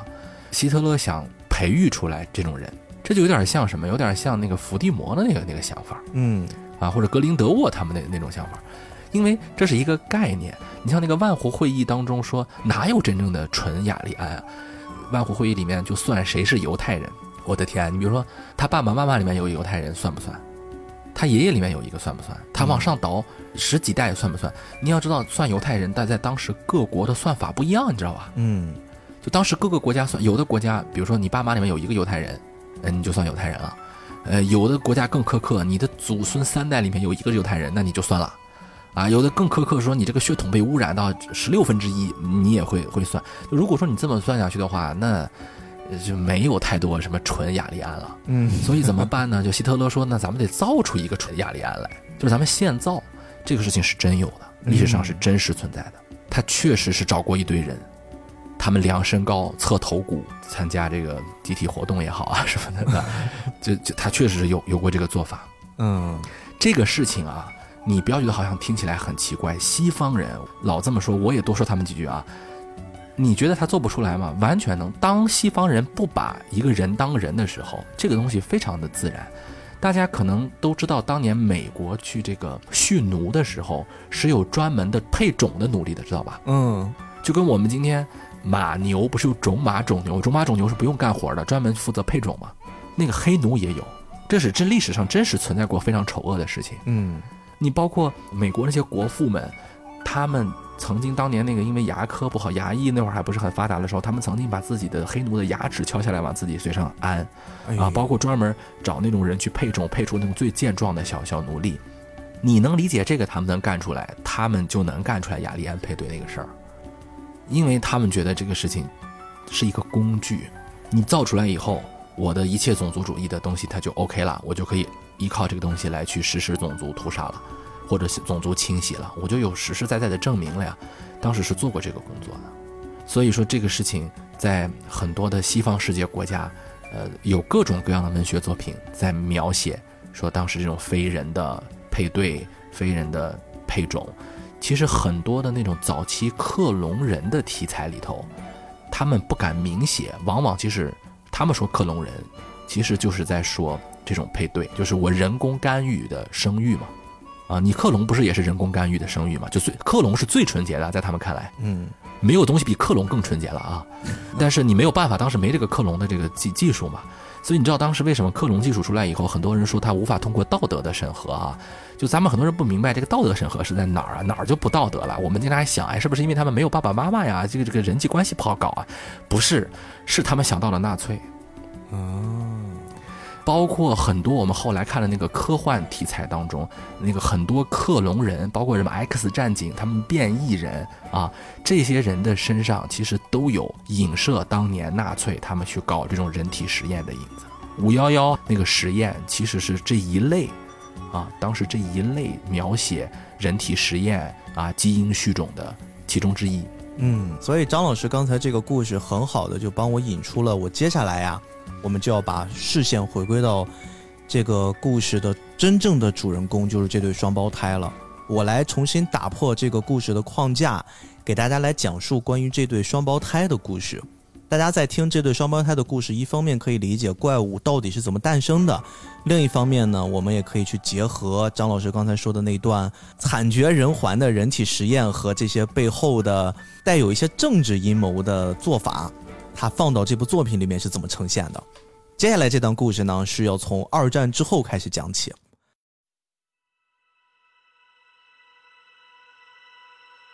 二战之后呢，有很多得意的捷克人，他被赶出了他们的家乡波西米亚。其中有一个人呀，叫法兰兹，因为在过去的旧捷克的政府担任过一个要职，所以说他就没有被赶出他的家园，他留了下来。在六十年代的时候，他就展开了一个叫朗读会的活动。但是这个朗读会啊，大家不要觉得是一个好像我们现在看来特别有文学修养的一种活动，大家围到一起去分享自己对于 读书会，对啊，对对于一些书的认识啊，不是读书会。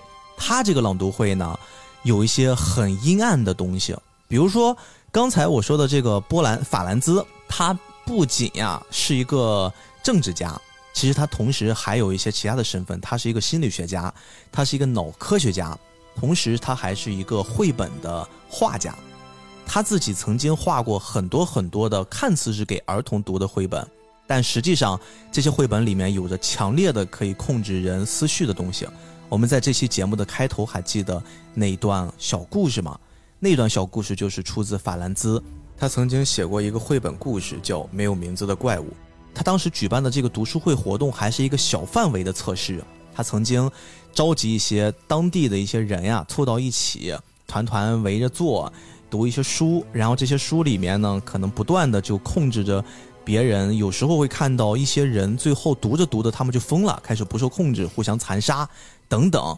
但是同时里面也规训出了很多很多他自己的狂教徒，他自己的一些对他有信仰的人，慢慢的就形成了这样的一种势力。那这个故事呢，再往后发展，有一个得意的斯洛伐克的士兵，他呢定居在了波西米亚的一个地方，还是波西米亚。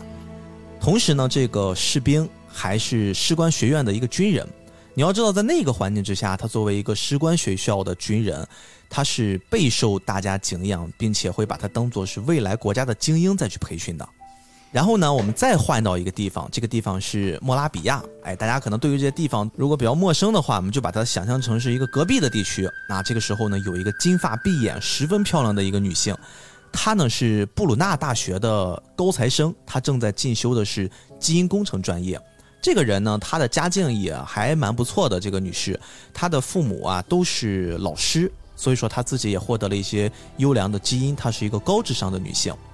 刚才我们说的这个金发碧眼的女性，跟前面我们说的那个按照国家精英去培养的士官，他们在有一次的这个布拉格的咖啡馆里面就认识了。很快呢，两个人就坠入了爱河，有了宝宝。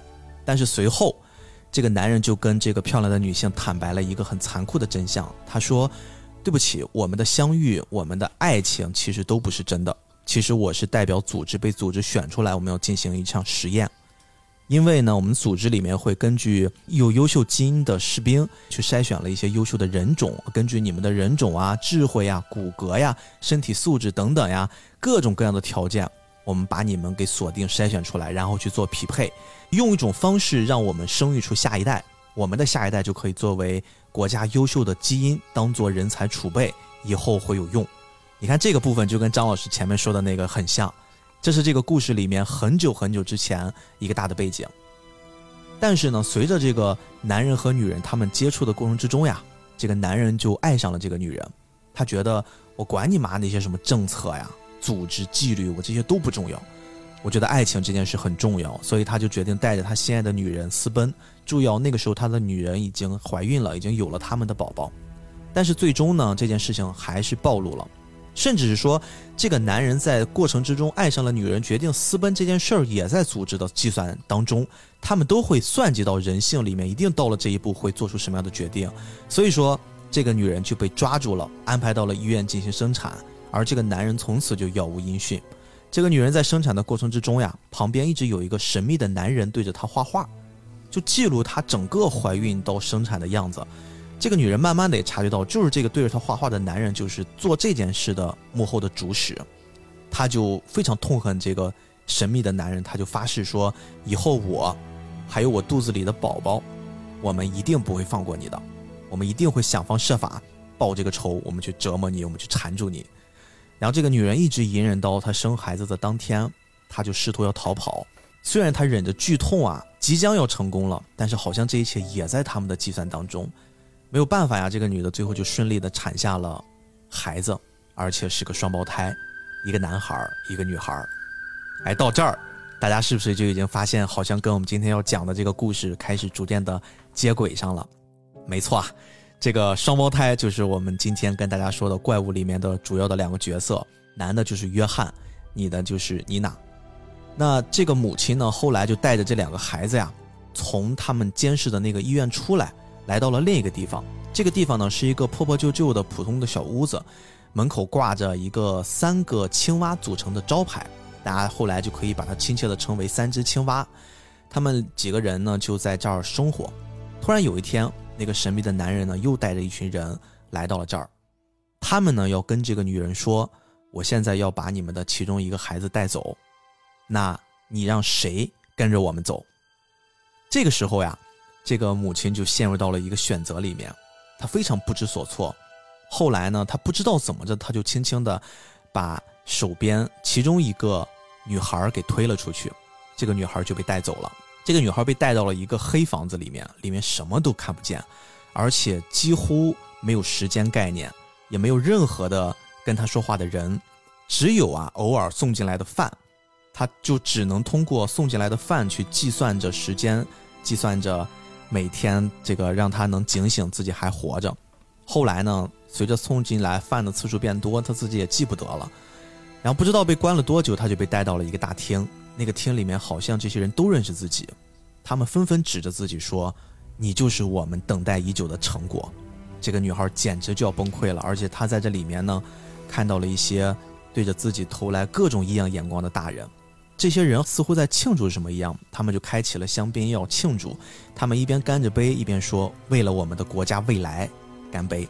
然后这些人喝下了红酒，一瞬间，他们就开始倒地，痛苦不堪。最后就变成了四十二具尸体，整个的会场就变成了人间炼狱。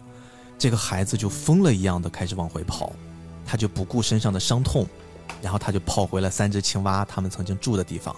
但是这个地方发现，周围好像都被搬空了，唯一一个呢，就是他的哥哥在等着自己。这个妹妹就不断的开始跟自己的哥哥讲述最近的遭遇。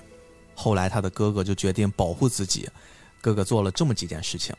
第一件事情是，哥哥开始反向跟妹妹去灌输一些自己的感同身受，他们好像两个人交换了灵魂一样，似乎最后说着说着就把妹妹的这些经历变成了哥哥的经历，妹妹变成了在家里面等待哥哥回来的那个人。哥哥决定要从此为妹妹承受这些痛苦，然后呢，他们烧掉了曾经住过的房子，他们就决定离开这里。而且哥哥还下了一个特别凶狠的决定，他说：“沿途里面所有帮助我们的人，我们都要把他给杀掉，因为我们要完全消除掉我们曾经活过的证据。”所以他们就这么一边接受别人的帮助，一边残忍地杀害了这些好心人。最终，他们就一路来到了边境。到了边境，他们真正接近濒死的那个状态的时候，他们遇到了一个人，这个人叫沃尔夫将军。啊，这个人在故事里面也是一个特别特别重要的角色，但是我们不展开。就是在这一刻开始，这个将军为这个男孩才起了名字。也就是说，在过去他们都是没有名字的人。将军为这个男孩起了个名字叫约翰，为这个女孩起了一个名字叫安娜。然后呢，他把这个约翰就送到了一个叫五幺幺的儿童之家，把妹妹送到了另一家孤儿所。后来呢，五幺幺就发生了暴乱，孩子们互相残杀。然后，约翰。就被一个在当地特别有名的叫里贝特的夫妇给收养了，而且在他的坚持之下呢，他说：“你不能只收养我，如果你要收养我的话，你一定还要收养我的妹妹。”注意，那个时候其实，在五幺幺的这个儿童之家里面啊，约翰其实已经被洗脑了。他们这个洗脑有一个特别明显的症状，就是他们会记不得过去发生的事情。但是约翰不知道为什么，他用仅存的一些意念，他就记得自己还有一个妹妹，所以他才坚持的要求里贝特一定要再收养一个女孩。那个女孩叫安娜。后来呢，两兄妹就被寄宿到了他们家里面，然后就回到了我们这个故事的第一集的开篇。整个故事随着当时东德西德的那个特殊的局势动荡呢，里维特夫妇他们就逃离到了杜塞尔多夫这个地方。因为他们的身份很特殊，所以他们上了电视，就吸引来了最开始做这一切计划的始作俑者那个男人。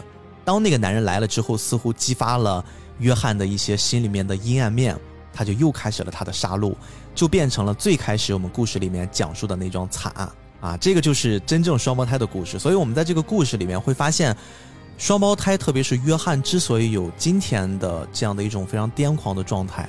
跟他童年的遭遇一定是离不开关系的，并且其实我们能看到这个男孩子他的心中曾经有一段似乎要被救赎的时光，但是好像都随着身边的经历，他妹妹的经历，他为了能让妹妹更健康的活下去，他自己全部都给背负了起来。这个像不像唐山大地震？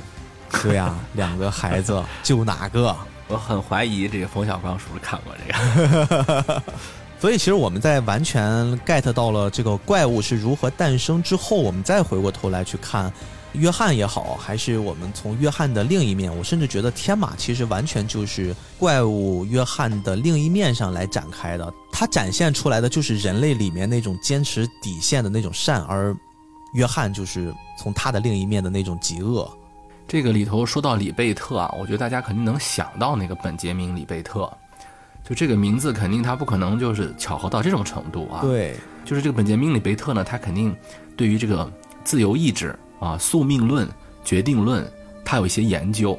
包括其实你们有没有听过一个说法，各位，什么科学的尽头是玄学？就现在，对，就好多现在的人在质疑这个自由意志，就是你的这选择是不是你真正自己做的决定？这里面有一个前提，就是如果说自由意识是存在的，自由意志是。一切的源头，人的自由意志是无限大的，那么它就一定得有一个原因，对，为什么，是吧？所有东西都必须得有原因，对。但如果说你否认这个东西，你你觉得自由意志并不是那么的重要，啊，就自由意识跟宿命论之间没有那么清晰，那么很可能有一个说法，就是你这个责任可能就会被放下。大家有没有在听刚才 B B 讲这个？两个双胞胎的时候，我是感觉啊，有在那儿喜的那种意思，就是你会发现前面这个怪兽好像还挺值得同情的啊，不容易啊，这两个人。对，一定要有先有个悲惨的经历嘛。哎呀，真悲惨。他说到里贝特，其实我觉得是在把这个事情抛给观众，就是你认为这两个人他有自由意志吗？他们做做这些事情是他们自己主动恶的选择呢，还是被就是刚才说的那些社会所影响呢？那反过来讲，就这些人做这些事情，是他们因为当时那个时代，二战那个所谓的体制逼着他们这么做，他们被洗脑了，他们才去洗别人的脑呢？还是说他们的自由意志其实也在这里面？做了选择呢，这个我觉得是给观众的一个开放式的提醒吧，就是希望你去思考的一个过程。而且在这个过程里头呢，其实他有一个基本逻辑是，这个人是想自我毁灭的。就是你看他做了这么多事情，如果你追寻下去的话，这个约翰好像一直是要把自己给杀了，而且这个杀还得是全部的抹杀。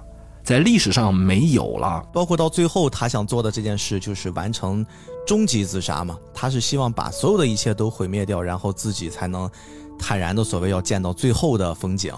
对，如果说心理学爱好者听到这里面，肯定又高潮了，说，哎，这个东西确实是啊，因为人有这个向死性啊，人对于死和性，就性就是生嘛，因为你你性关系是要创造生命的，你死是结束生命，你有多么渴望性，你就有多么渴望死。嗯。当代哲学上看来说，人是有向死性的，这个确实是很多也，也也包括像这个精神分析呀，包括很多的，呃，这个人类行为学里头确实有。我说一个简单的例子，就是很多人为什么恐高？其实很多现在的科学研究是说，很多人站在那个高的地方，他就老往下，老想往下跳。哦，我好像多少会有一点这种感觉啊。就是不不知道为啥，就看到那儿他就老想，所以那些人就特别害怕站在高处，他怕他控制不住自己，嗯，是吧？包括很多梦境的解析当中，它里面有人就想去寻求死亡啊，包括人的这个自杀这个问题。那他这个约翰，他最后是要想抹除自己，是想自我毁灭的。哎，那就想问了，那他这个自我毁灭的这个意识是哪来的？他为什么要自我毁灭？对吧？这里面你得解释清楚啊。这个时候我想起就是那个。卡尔戈登伯格其实有一本书啊，那个书名字叫《为什么会做坏事》。他在这个书里面提到了一个叫毁灭性人格，它是怎么形成的？主要有四项成因。我大概读读，我们再代入一下约翰这个角色，你会发现好像还基本都匹配。你看啊，第一个是无可避免的羞辱，它是包含的；第二个是所有的善意都被忽略，这是在他的童年，他几乎就没有善意。他连母亲最后都没找到。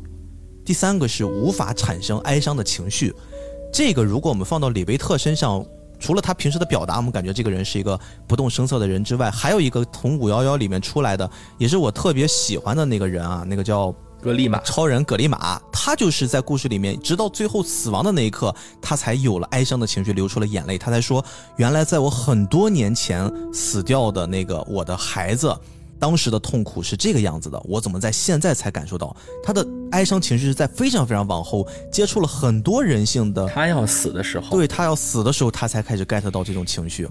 第四个是无法用语言表达情绪，这个其实也是我觉得是紧接着上面一条，你已经没法产生那种哀伤或者说其他的情绪的时候，那你当然是没有办法用语言表述。所以说。卡尔戈登伯格他就用这种四个总结来描绘了毁灭性人格产生的四要素，一种四个成因。我觉得这个事儿其实可以很好的解答，像约翰这样的形象塑造出来，为什么他是一个走向毁灭的人？而且你记不记得，在这个影片当中，经常喊一句话，就是没有人是想死的。嗯嗯，对对对，对吧？但是你看约翰，他就要寻求自我毁灭。我认为是作为一个日本作者啊。他从古老的东方主义，就是经常我们说不要小看我们老祖宗给我们留的东西啊。日本有很多其实是东亚文化的一个延伸，它也包括我们整个东方主义东西。东方古老哲学当中，他对于死亡的那个态度和我们说现代主义哲学，就是从德国那套哲学家们去理解那个死亡，它不一样。嗯，尤其是在尼采以后的那种死亡，就是说上帝已死啊，然后人现在已经成了一个超人，一切都决定。我自己的呃人生，一切要决定我自己的命运，决定这个社会，决定一切。这种西方那种哲学，它不一样。我们不要好像看到这个作品当中，它是个现代故事，它其实处处有那种古老的东方的，包括他们日本人觉得那个。呃，生死观比较朴素的生死观，就是里面那个小孩子说了嘛，你要是死了，你就看不到明天的好玩了，你就吃不到好东西了，你就见不到你想见的人了，就就很朴素，就不要不要想死。中国伟大的哲学，好死不如赖活着。嗯，你不要小看这句话，这就是一个伟大的哲学，就活着，活着最重要。那陈丹青不是说了吗？中国人信仰什么？中国人有信仰，信仰就是不管如何，我他妈要活着，对吧？就是我们说中国那个小说说活着，对吧？甭管这个世界沧桑，活着就最重要。但是你看西方，那就跟这个好像有区别。但是在这个地方，他在讽刺，就是约翰这些人，他们被西方的那套东西所洗脑，或者说他们被那个现代主义所洗脑。我认为这个故事啊，你别看好像他。感觉很现代，它其实是继承了日本动漫当中隐隐然的一派思想。你包括宫崎骏，包括手冢治虫，包括阿童木，现代主义靠不上，就是所谓的现代性靠不住，还得回归到原始生命的爱、生命的恨、生命的吃、生命的快乐、生命的体会，就就回归到这个东西。比如说熊猫太里的妹妹，她老迟到。嗯，对，那那可能就是他嗜睡嘛，他他他他享受嘛，对吧？她不是那种特别规范的做一个事情的人。那个格，你特别喜欢那个格利玛，他在找人类最基础的情绪，就是他认为情绪很重要，对对吧？就是他在用这个东西来对抗现代虚无性，对抗存在主义虚无主义。因为存在主义虚无主义在就德国那套哲学，在我觉得在作者看来是没出路的，嗯，你会走向极端的。当然，这里头还有一些，就日本人经常在聊这个，就是我们刚才开玩笑说唐山大地震啊，就是你，你选择谁不选择谁。我给大家讲一个我看过的跟这个剧毫无关系的一个电视剧啊，我我很简短的说一下，可能是一三一四年的时候，还是一二年我忘了，我看了一个日本的挺短的一个剧，大概就十几、十一二集吧。叫尽管如此也要活下去。嗯，我听过这个。嗯，这是满岛光演的。对对对，那个对，尽管如此也要活下去。你看，我就说吧，东方的那个哲学就是活着，你不要管什么，就是就要活着，苟住。对，就苟住。就你这这是一个伟大的哲学。你听起来好像很前现代化，它其实不是。这里面讲的一个故事情节是什么呢？是一对兄妹，哥哥变成了杀人魔王。嗯，对他好的人甚至。有杀戮，妹妹想替他赎罪，哎，非常像，像不像？而且这个里面的叙事主人公是谁呢？是一个想要拯救他的对方受害者的男子。哎呦，而且这个男子和这个妹妹还产生了一些情愫。你想想，天马，这不就天马吗？对吧？你说像不像吧？你就说，这个故事更有意思的是说。这个男孩他也有自毁倾向，他告诉他妹妹：“你把我杀了就完了。我心中有一个怪物，这个怪物控制着我杀人，不是我自己选择的。自由一直在这儿我没有用了。嗯，我认为大家都对我好，但是这个好我排斥他，他让我感到就像刚才你说的那几个要素，感到我不受关注，感到我不会悲哀，感到好像我不是人了。你看你们有悲哀，你看那个我杀了那个女孩，因为这个故事讲的是。”一个被害者和施害者之间两个家庭的关系嘛，你看这个妈妈失去了孩子，她多么痛苦啊！然后这个爸爸要复仇，这些情绪他都感觉不到，他越感觉不到，他越害怕。嗯，而且他觉得这个东西没有给他正向反馈。更重要的是，这个电视剧里面他最后讲的是什么呢？讲的是被害者的这个男性主人公一直想要挽救这对兄妹里面的这个哥哥啊，一直想挽救他，就是挽救不了。嗯，他就是说你要把我杀了，而且最后他告诉了。我最怕的是什么？最怕的是我忘记我妈妈，这是对他来说人性最后的一点东西了。而且这个故事他通过第三视角给你解释了为什么会产生这样的人间惨剧呢？嗯，是因为当时他的妈妈当着他的面抛弃了他们。你这个妹妹太小了，你不记得，所以你这段记忆你缺失了，像不像？嗯，就是这段东西你见过呢。你当年跟我一块儿看着自己的妈妈抛弃了我们，它里面讲说他妈得了产后抑郁症，他妈就跳楼了，就当他的面跳楼了。这个事情对他们兄妹造成了极大的摧残，但是他妹妹因为小就忘了，但他就记住了，他就要帮助他妹妹，他认为他要替代他妹妹，因为什么？因为他认为他妈妈或患上这个产后抑郁症是什么？是因为他妹妹的出生。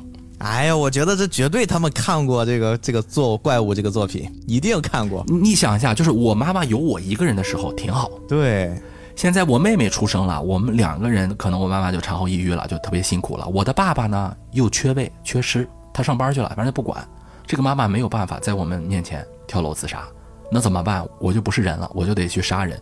他当时是想着，我把你们这些都杀了，把你们这些人都送去天国就好了。就没事儿了。他曾经还要想去杀掉过他的妹妹，他觉得我们一块死吧。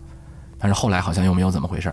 但最后这个故事，你看为什么？我觉得跟这个怪物特别像哈。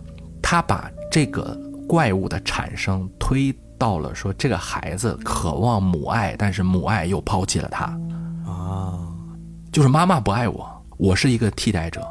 包括前两年比较火的日本导演失之愈合，他拍过一个叫《如父如子》，而且还拍过很多那种家庭题材，包括《小偷家族》。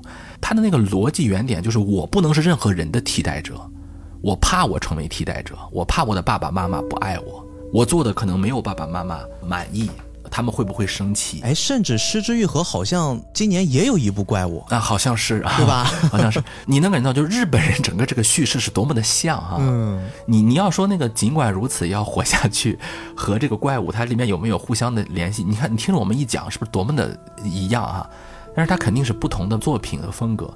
但是你能感觉到，就是日本整个这个战后，因为我们觉得，呃，现在的日本作家像新海诚，我不知道他们有没有这个担忧啊？呃，新海诚有一个蜕变了，最近的《铃芽之旅》其实也开始往这种方向尝试了。我不太能够 get 到像新海诚他们的这个表达似的。嗯。但是你看，我们从手冢治虫啊，什么宫崎骏啊，包括后面的像叫今天我们讲到的这位这位作者啊，就这一个代际的作者，他都有一个就是日本的身份的缺失。他对于历史的不知道该怎么去看，嗯，他有一个自我的内化，就是我们曾经被抛弃，嗯，我们曾经被我们的妈妈那个母爱或者怎么，这这这这个不是我的错，它是一种叫心理学上的叫退行，就是退行成一个小孩儿，就是告诉你，所有的事情是因为我当年不懂事儿的时候，我受到了这一切的打击。这个是他们现在，我认为很多，呃，日本，我也用他那个潜意识来说啊，就很多日本的类似作者，他们潜意识里面自己可能都注意不到的，包括他们在经常做那个反战的那个题材的时候，他们经常说，我们当年也不清楚会是这个样子，是一个军国主义或者是一个坏的东西，是个极右翼的东西，它害了我们，是当年我们想要过好日子，但是。没有人理解我们，而且到了那个战后以后，日本人，你说社会接受他们吗？不接受，真的不接受。你别说咱们东亚世界了，你觉得西方世界怎么看日本人？日本人自己心里头他自卑不自卑？嗯，这里面就说到伦克，伦克一开始他就咬定了说，这个怪物就是你自己。对。要不然你说假话，要不然就是你内心里面另一个人格，他就是这么坚持。对，日本人觉得西方人他们那套精神分析就这个东西嘛？你精神分裂了啊！但是你看他就要证明不是我，天马是个好人，不是我，但是天马就是融入不了，对，特别冤。那个怪物是什么？那个怪物是曾经体制。啊，但是他不能说的军国主义体制，他就换了一个叫什么东欧东德的什么体制，就是曾经有一个威权高压，有一个体制，它造成了我的母亲的对我的爱的缺失。像当年那个，尽管如此要活下去，他其实只只是日本当年经济太狂了，经济发展太快，他的爸爸就一一心去工作，就忽略了家庭，就造成了这个悲剧。这个悲剧要慢慢的去还，这个伤要一点点的疗。但其实如果说我们过度解读的话，其实就是日本人。在看待历史的时候，他不断的在给自己做合理化。你不管这个合理化做的多么的什么天衣无缝，我作为一个中国读者啊，其实嗯，B B 你你跟我咱们聊这么多天了，你知道我不是一个那种极端民族主义者，或者我不是一个小粉红，经常我不爱谈这些话题。我包括我做历史节目里头，我也很少涉及这些。但是有时候我特别理解那个戴锦华老师说的啊，就是我其实特别讨厌自己极端民族主义的样子，但是每次跟日本学者交流，就能把我气成一个那个 极端民族主义分子，就他们堂而皇之的当着我的面否定二战，否定南京大屠杀，对吧？戴锦华老师说，我怎么能这样？你就从心理上理解，就是我看这个作品到最后又是这一套，自由意志是高压威权决定的，是体制输出的，啊，怪物也很可怜。这都是一切体制的问题，而且那个天马他最后也没有融入世界，而且那个仇恨还一直带着。但是天马他最后去干什么了？他变成什么？他最后拒绝了当什么教授，参加了一个叫无国界医生组织。对，无国界医生组织就是日本就是在说自己嘛。你看我还是没有办法真正的融入国际社会体系，或者说他有一种自己的自怨自艾。嗯，说可能还是没有的接受。当然这个可能是我的过度解读啊，但有一点。我们作为今天的读者在看这个作品的时候，我觉得他有一个呃正向的东西在哪儿呢？它在向我们展示一个千万不要让我们那种狭隘的制度，呃，什么体制、什么高压威权啊、什么意识形态左右我们的自由意志选择。嗯，如果这个东西它造成恶果之后，它会影响的几代人、代代人、全世界人。我这里补充一个剧情里面特别只给的一个小例子哈，就当时约翰作为一个怪物的化身，他曾经遇到了一个小朋友。嗯嗯，然后呢，他跟这个小朋友灌输了一个特别可怕的思想。他说呢，你可以跟你的一些小伙伴呢，你们就站在楼顶上那个边缘处，你们就互相的去斗一斗。最后，如果你们没有从这个楼上摔下来，你们活了下来，那么就代表的是这个世界对你来说，你就是获胜者，你无所畏惧。所以说，这个小孩呢，当时真的就听信了他的这种说法。他自己就觉得自己已经赢得了游戏，他作为这个世界的主宰，所以说过马路的时候丝毫不在意车来车往对他产生的生命威胁，对吧？走到了公园，对于那些老人完全无视生命，直接就把人打倒在地，就是这种形象，其实他就是像你刚才描述的那种，我自己在一种约束条件之下，如果我发现我的生命当成是一场游戏来说的话，我这个游戏豪赌之后。我所带来的认知就是，我就是这个世界的主宰了。而其实这个约翰在最开始这个故事也给我们这种暗示，我觉得就是曾经他是杀了领养他的李维特这一家，把他杀了之后，他把枪给了他的妹妹，他说：“你对着我的额头开一枪。”他也是在赌这个，就像是这些小孩在天台上做的那个游戏一模一样。我妹妹如果打我了，这可能就是我的命，我活还是死？这是一场游戏，但如果我妹妹没打我，可能我们从这个故事的结局来看的话，这才是对他的一种约束，才是让他内心那个怪物被压抑下去、丢出去的那个原始。但是最开始的时候，他的妹妹并没有理解这一切，他就是选择朝他的哥哥头上开了一枪，然后又歪打正着的被天马高超的医术给救了回来，酿成了这个怪兽在体内不断的变大。很多人在说。怪物这个作品的结尾是一个烂尾的方式，这个事儿我是不认同的。我觉得很明显哈，它是一个对于普泽直树老师来说的话，他就是先带着结局在创造这个故事。同意。他特别明显的是，我已经有了一个很好的处理这一切的方式，然后我在不断的把中间的那些过程给完善。他是这样的一个创作思路。所以说，你看最后当。他的妹妹再一次有这个可能性去选择要不要朝着他的哥哥头上开一枪。所谓从名义上结束他的生命，就是完成了这一切事情的最终结局的时候，他重新的选择是：我不让这个怪物真正的死掉，不是杀掉你，而是我要让你活下来。我的那种宽恕，所以这个故事最后才会有那样的一种情况。而更有意思的，其实，在。所有这一切，我们看似都已经平淡了，大家都回到了正常的生活，所有人内心的怪物也都消退了之后，当时的约翰用一种特别常人的状态在那个医院里面躺着，天马又给他做了一次手术，把他救回来了。在他的边上看他的时候，他也不知道是幻想还是真实的，他突然感觉面前的那个约翰突然坐了起来，问了他一个问题，他说：“我的母亲当时是因为。”就是想把我给推出去，还是因为紧张，错把我给推了出去？因为他们俩穿的衣服一样。对他们当时，因为哥哥为了保护妹妹，完全按照妹妹的那种装扮，两人在相处。所以说，哥哥其实，在那一刻，可能这是怪物的那个种子种在体内的那一个起源。但是他最后问出了这个问题，我觉得不是问向天马，天马也没有一个答案。这个答案只有他的母亲知道，但他的母亲一定不会直接跟他说的。那么这个问题就变成了抛给所有看到这个故事结尾的观众：怪物到底是在什么时刻诞生的？母亲的选择到底是什么？以及我们对于人性的探讨里面，我们如何去权衡大家在善和恶之间做的那些选择？我觉得其实他最后留的是这样的一个扣，就这些东西可能是很多很多人在看这个故事想探讨的。但是我觉得有一个比这个扣还好玩的东西，张老师有没有记得在这个作品里面，特别是越到后面？不断的在提及名字，甚至是有很多很多人，他在不同的身份、不同的国籍、不同的职业下面，他有各种各样的名字。就这个作品最大的那个反派，我认为不是约翰，而是塑造了约翰这样的一个怪物。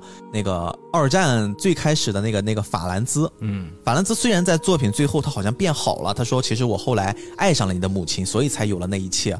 但是你会发现，法兰兹这个人，他在最早期的时候塑造那些怪物的时候，他自己用的这些名字都不是自己的，就他自己用了特别特别多的名字。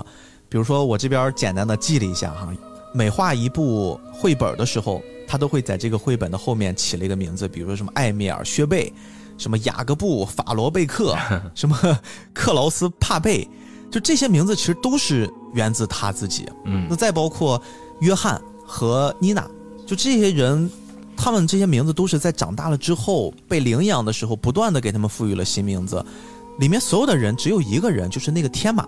天马医师，他即便是在被通缉的状态之下，一直叫天马，他一直用自己的名字啊，就老子行不改名，坐不改姓啊，到哪儿就是天马。哎，最后也留下了一些美好的传承，就是反正只要接他路过的地方，大家都是竖着大拇哥说天马医师是一个好人 啊。所以看到他被通缉的时候，都觉得。他不是那个真正的那个杀人犯，就这个名字在这个作品里面不断的被提及出来，而且最后我说的那个最感人的是什么呢？最感人的是天马医师还真的找到了这个双胞胎的母亲，他那个时候已经非常非常老了，在一个疗养院里面，他跟天马说了，他其实是当时给这两个孩子起了名字的。嗯，哎，呃，约翰是什么？这个故事最终都没有告诉我们，但是他给那个妮娜的名字公布了出来，最后叫弗洛伊兰妮娜。弗罗娜，就这个名字是一个非常非常美的名字，而且我们看到有了这个新名字之后的妮娜，她的那个生活状态已经完全变成了一个普通人。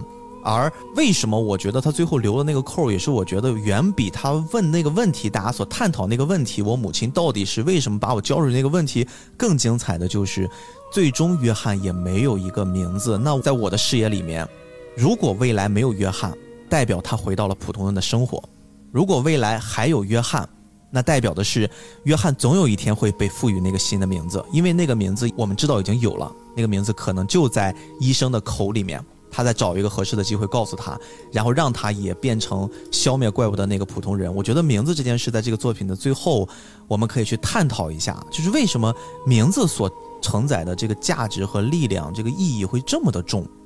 日本的这个传统嘛，你的名字嘛，你的名字回来了，这个这个这个叫什么？千与千寻嘛，千寻的名字嘛，这还真是啊。宫崎骏，我记得当时好像借汤婆婆之口说什么夺走一个人的名字，不仅会改变什么称呼他的方式，更会变成一种控制他的方式，对吧？名字特别特别重要。日本人自自什么时期啊？我觉得自可能镰仓时代以来，哎，可能更早，他对这个名字他有执念啊，嗯，就是我要继承谁的名字，对吧？我以谁的名字活在这个世界上？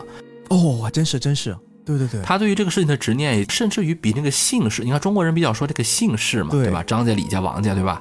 百家姓嘛。对对对，其实那个名字并不重要啊。他这个贾宝玉就是那个玉字辈儿，对吧？嗯，那个名字本身并不重要，你是在一个集体当中特别重要。你在哪个集体里？你在哪个祠堂里，对吧？祠堂很重要。哎，日本人不是，日本人他是直接继承名字的。可能看一些什么幕末呀，或者说更早的战国时期的一些作品，你就能感觉到。呃，日本人他其实都不需要有什么血缘关系，就可以直接继承那个人的名字。嗯，就千利休，他可能有很多千利休，对吧？他他他他就是这样的一个文化，而且你以什么样的名字活下来，其实他已经超越了你的个体。那个日本啊，它虽然是很早在东亚世界好像就已经近代化了，脱亚入欧啊什么的。但是我有一个观点，这是我个人观点啊，我认为日本是所有这个东亚世界当中最不近代化的一个国家。哎，他的那个明治维新看起来好像比我们洋务运动要强啊，什么厉害啊，怎么回事？但是他一直以来的那套藩阀政治，那套传统的东西就从来没有根除过。嗯，呃，后来有一个机会，就是在二战之后有一个机会根除，但是我们都知道，美国又把它给保护起来了嘛，天皇制度又保存下来。然后又有很多的这个这个制度原因，他现在好像又是从那个方向了。我们以前经常说呀，日本啊，它那个历史不如我们中国悠久嘛，所以它的历史包袱并不重，所以他学习外国的时候就非常的方便。这个也对，但是他有一个镜像的反面，就是他特别在乎自己的身份。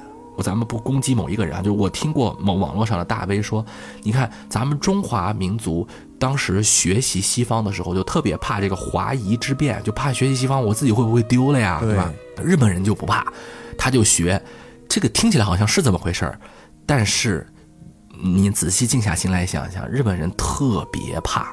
他特别怕把自己丢失了，他一直有这个焦虑。不管是他多山地震啊，这个自然环境，还是他一直在古代世界来自中国的压力，还是后来近代化的时候啊，西方列强对他的压力，包括近代化过程当中，他虽然一直提脱亚入欧，但他特别在乎这个东西，他很多前现代化的事儿。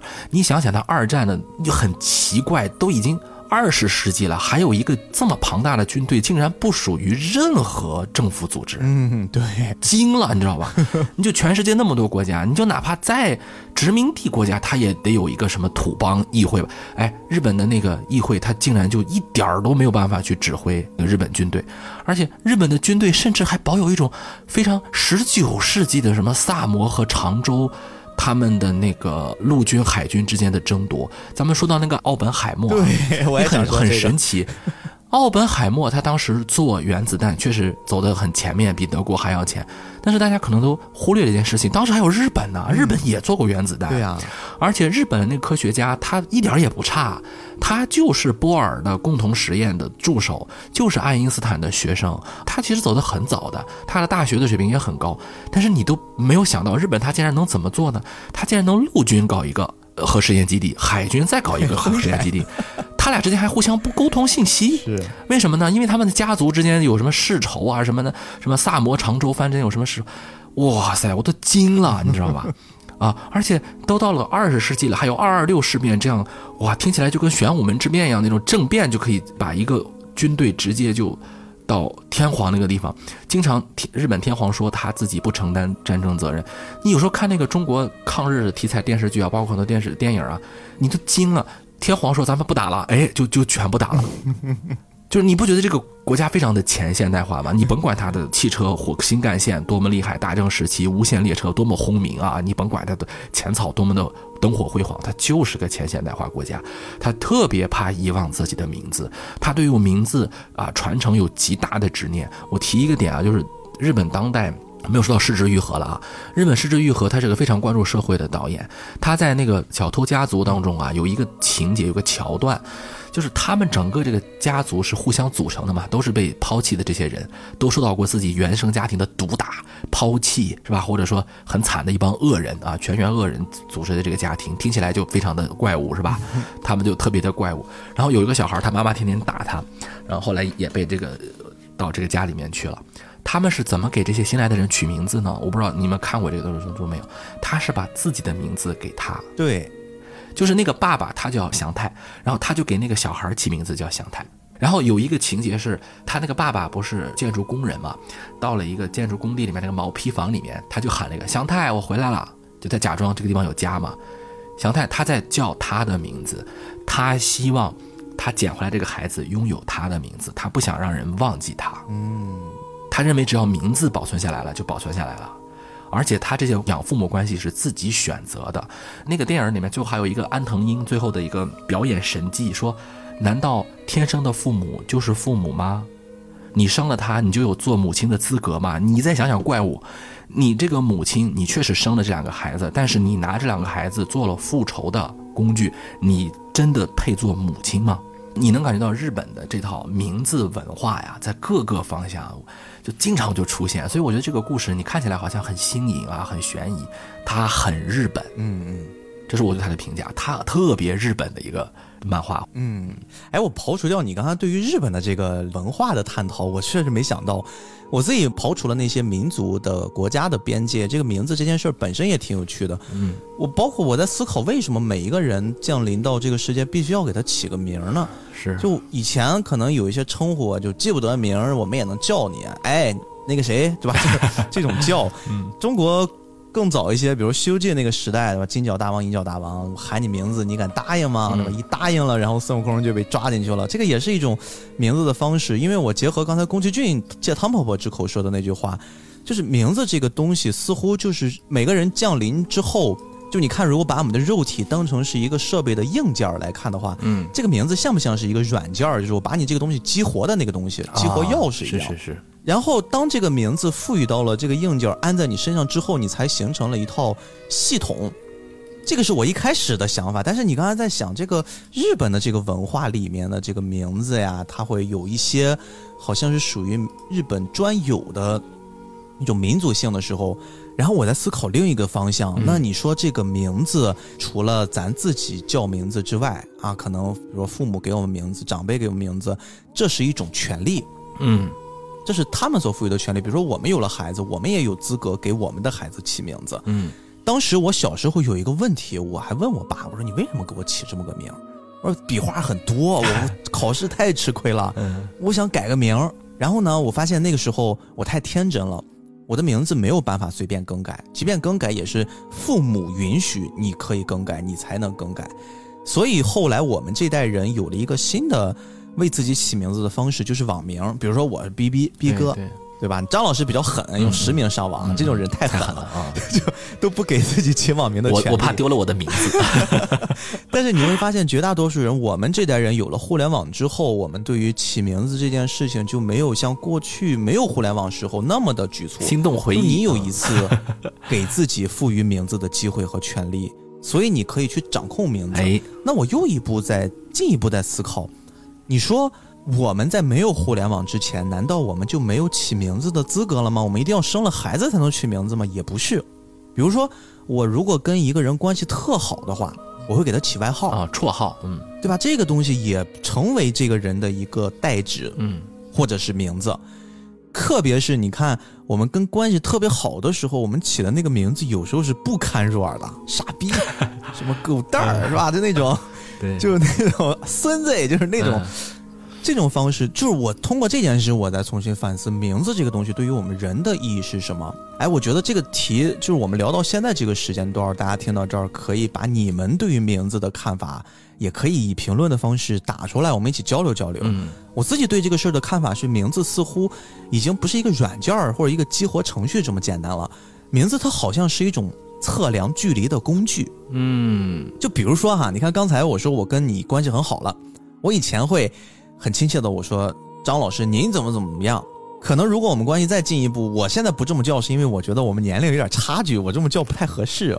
我觉得这个关系比较不错，可能就会变成志浩了。嗯嗯，对对对对，再往下就是耗子了啊。对，就耗子或者浩哥啊，就这种方式，你会发现你的称呼，你对于对方的名字有了一些改变之后，你的距离会变近。是，或者我说一个反向的，比如说已经结了婚生孩子的男性同胞们。你们被老婆叫全名的时候是一种什么心态？天天叫我全名 啊！真的吗？就比如说，如果有一天我媳妇儿突然不是什么这个那个的，我不能跟你们说我们的亲密的叫唤，太恶心了。你突然会觉得哦，好像有事儿了，我们距离好像突然拉开一下，你得你得好像慎重一些，或者是说你结婚时间还很短，对吧？或者说有一些哈，你会慢慢习惯的。或者还有一种情况，我再给你们举例子，比如说有一些人的名字是不能叫的哦，说大了避讳。比如说像《哈利波特》里边那个伏地魔，对吧？很多人是不能直接叫他名字。为什么不能提他的名字？恐惧，他要也是通过这种方式增加你的恐惧，这是增加了距离。还有一些，比如说一些特别的人，你在特别的场合也不能提他的名字。嗯。对吧？这个我们在节目里面不方便说，所以说我对于名字这件事，我从前面说的一个激活工具，现在变成了就是它是判断你跟这个人之间距离的一个衡量标准。嗯，而为什么我们说在这个作品里面有很多人没有名字，特别是像约翰。这个名字本身就不属于他。对，约翰是一个非常普遍的西方名字。嗯，对，他是一个没有名字的状态。包括我刚才说那个伦克，伦克在最后的大决战，在罗恩海姆的时候，嗯，他说过：“我其实已经知道天马不是那个真正的凶手了。”嗯，但是呢，我现在必须要找到一个合理的理由，因为目前你们所有跟我说的这个约翰，我在没见过他之前，我就觉得他是一个不存在的人。他做的所有的事一直抹消掉自己的痕迹，他就是一个不存在的人。嗯，而这个东西也是因为他没有名字，他不存在，所以没有办法跟他建立距离，你才会觉得怪物存在。而当那些怪物或者我们把它转换成一个恐怖的东西，当你发现你直视它的时候，它跟你没有那么突然出现、突然消失，或者它是一种神秘感的时候，你反而觉得恐惧感就会消失了。我觉得这个怪物真正的恐惧源其实是在这儿。还有你说到名字啊，我想到一个点，就是你们有没有被人叫错过名字？哦，有。我今天还有一个电话打过来跟我核查我的工作室，上来就叫错我的名字，嗯，很不开心，很不开心。这个是非常本能的不开心。对，有一个电影大家可能都看过，叫《鬼妈妈》哦。鬼妈妈那个影片，它其实是我们的意义，它本身是个名字。对对对对，叫 Colin，包括 Coco 嘛，Coco 也是这样子。当时这个片子里面就说，这个小女孩老被人叫成卡罗琳，她本来不叫卡罗琳，对吧？她那个单词比较特殊，她老被人叫错，她很在乎这个事情。对，而且后来他到了那个就是鬼妈妈的那个恐怖世界的时候，他看到那几个小孩，他们的名字也被剥夺了，就是那个被困了好多好多年的那些小孩。但是他最后他怎么走出来了呢？是那个猫就告诉他。哎，你是谁？猫说：“我谁也不是，我就是我，我没有名字，我就是猫啊，我就是我呀。”所以他因为不在乎这些名字，他认为，呃，我的主体性超越这个命名本身，啊，所以他就可以游走于这两个世界。嗯，这个还挺有意思的。是，其实我们今天能不能做名字的主人，而不被名字所定义，对吧？嗯，我讲一个听起来很有意思的事儿。你说李雪琴。我叫李雪琴，后来我才知道李雪琴其实不叫李雪琴啊，她不叫李雪琴，她的身份证的名字不叫李雪琴，这是她当时的一个梗，就是我我要说我叫大家好，我她在不断的重复她的名字，说叫李雪琴，但但其实这个名字不是她，是她给自己的起的一个名字，就给网名呗。对我认为这个时候人家这个叫就是我们看到的这个李雪琴小姐姐啊，就她。你们不要说，哎呀，人家这个就是个网红啊什么，他有他主动操弄命运的这个意识，嗯，他就敢。当然，我你觉得这个东西可能是我们今天要短视频什么，它不是每一个年代有每一个年代的东西，每个年代有每个年代的特征，往往是那些自我主体性大过被定义的主体性的那个人，他会成为自己的命运的主人，他会做得很好，他会幸福。这是后来我觉得，你看那个。啊，安娜，对吧？我觉得她的主体性，她的自我选择性，远远大于那个名字给她带来的，或者双胞胎的身份给她带来的东西。嗯啊，所以这个你最后提到这个名字，我觉得这个东西是作者可能没有想到。我觉得你你比他想的，哎呦，可不敢深刻一点，厉害厉害。我更相信，其实他也想到了，因为毕竟他在作品里面反复的提及这件事儿。对对对，也有各有道理。最后我说一个我喜欢他的点哈，就是他的仇恨没有放下。我我特别怕那个妈妈说，哎呀，我现在已经一笑泯恩仇，我特别怕。但是他妈妈说，我就是恨他，我就是恨他，我就要让我的儿子、我的女儿去复仇。我觉得这个这个这个设置我喜欢。嗯，反正今天其实我们围绕怪物这个作品聊了很多，脱离了作品本身的东西。就像我开头说的，我特别希望大家可以去看一看，可以真的去。翻一翻这个漫画也好，动画也有，大家都可以很轻易的能找得到。这真的是一部我觉得值得大家好好的去咀嚼一下的作品。另外呢，我们今天聊的这些话题，我觉得有可能呀，对于一部分同学来说会有一些云里雾里啊，对难啃。嗯，这个我觉得。大家自己自行去感受吧，不要把它当成是一个信息的灌输。对，不好听你就不听，无法接受就不接受，对吧？不能吸收咱就拧掉它。但是哈，今天我想这个结尾呢，引用他在里面，我觉得非常非常经典的，也是在结尾的一句话，我们收一下尾，因为。这个怪物真正诞生的那个原点，我想到了很多。我想到了可能是不是他的妹妹对着哥哥头上开一枪的那一刻产生了怪物，是不是哥哥被选走的那一刻产生了怪物？但是我觉得可能还有一件事是真正让这个怪物产生的，就是语言上的那个或者说记忆上的缺失，因为记忆造成了一个小小的误会，就是妹妹带着恐惧回来，她不断的跟哥哥复述自己曾经经历了什么。妹妹还记得在结尾的时候，有一个陌生的男人对着她说：“人类是能变成任何东西的。”她就会觉得这句话特别的恐怖，并且将这句话一直强加在哥哥身上。哥哥又作为一种保护呢，不断的将妹妹的这一切放到了自己的身上，让她成为了妹妹的另一个身份。但是其实妹妹忘记告诉哥哥，那个人对她说了这句话之后，后面还有一句。你们是美丽的宝石，不能因此变成怪物。And slowly you come to realize it's all as it should be.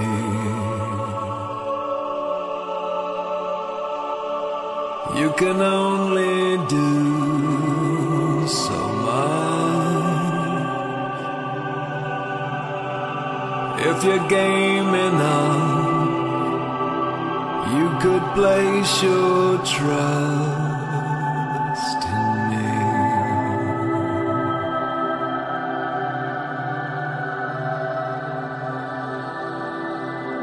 For the love of life,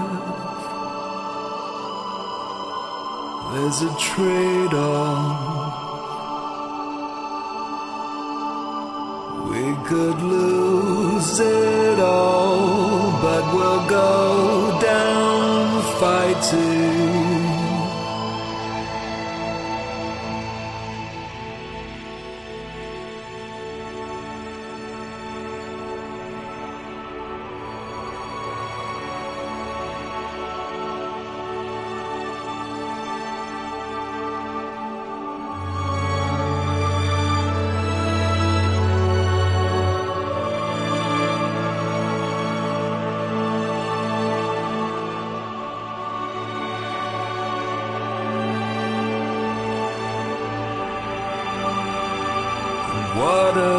children.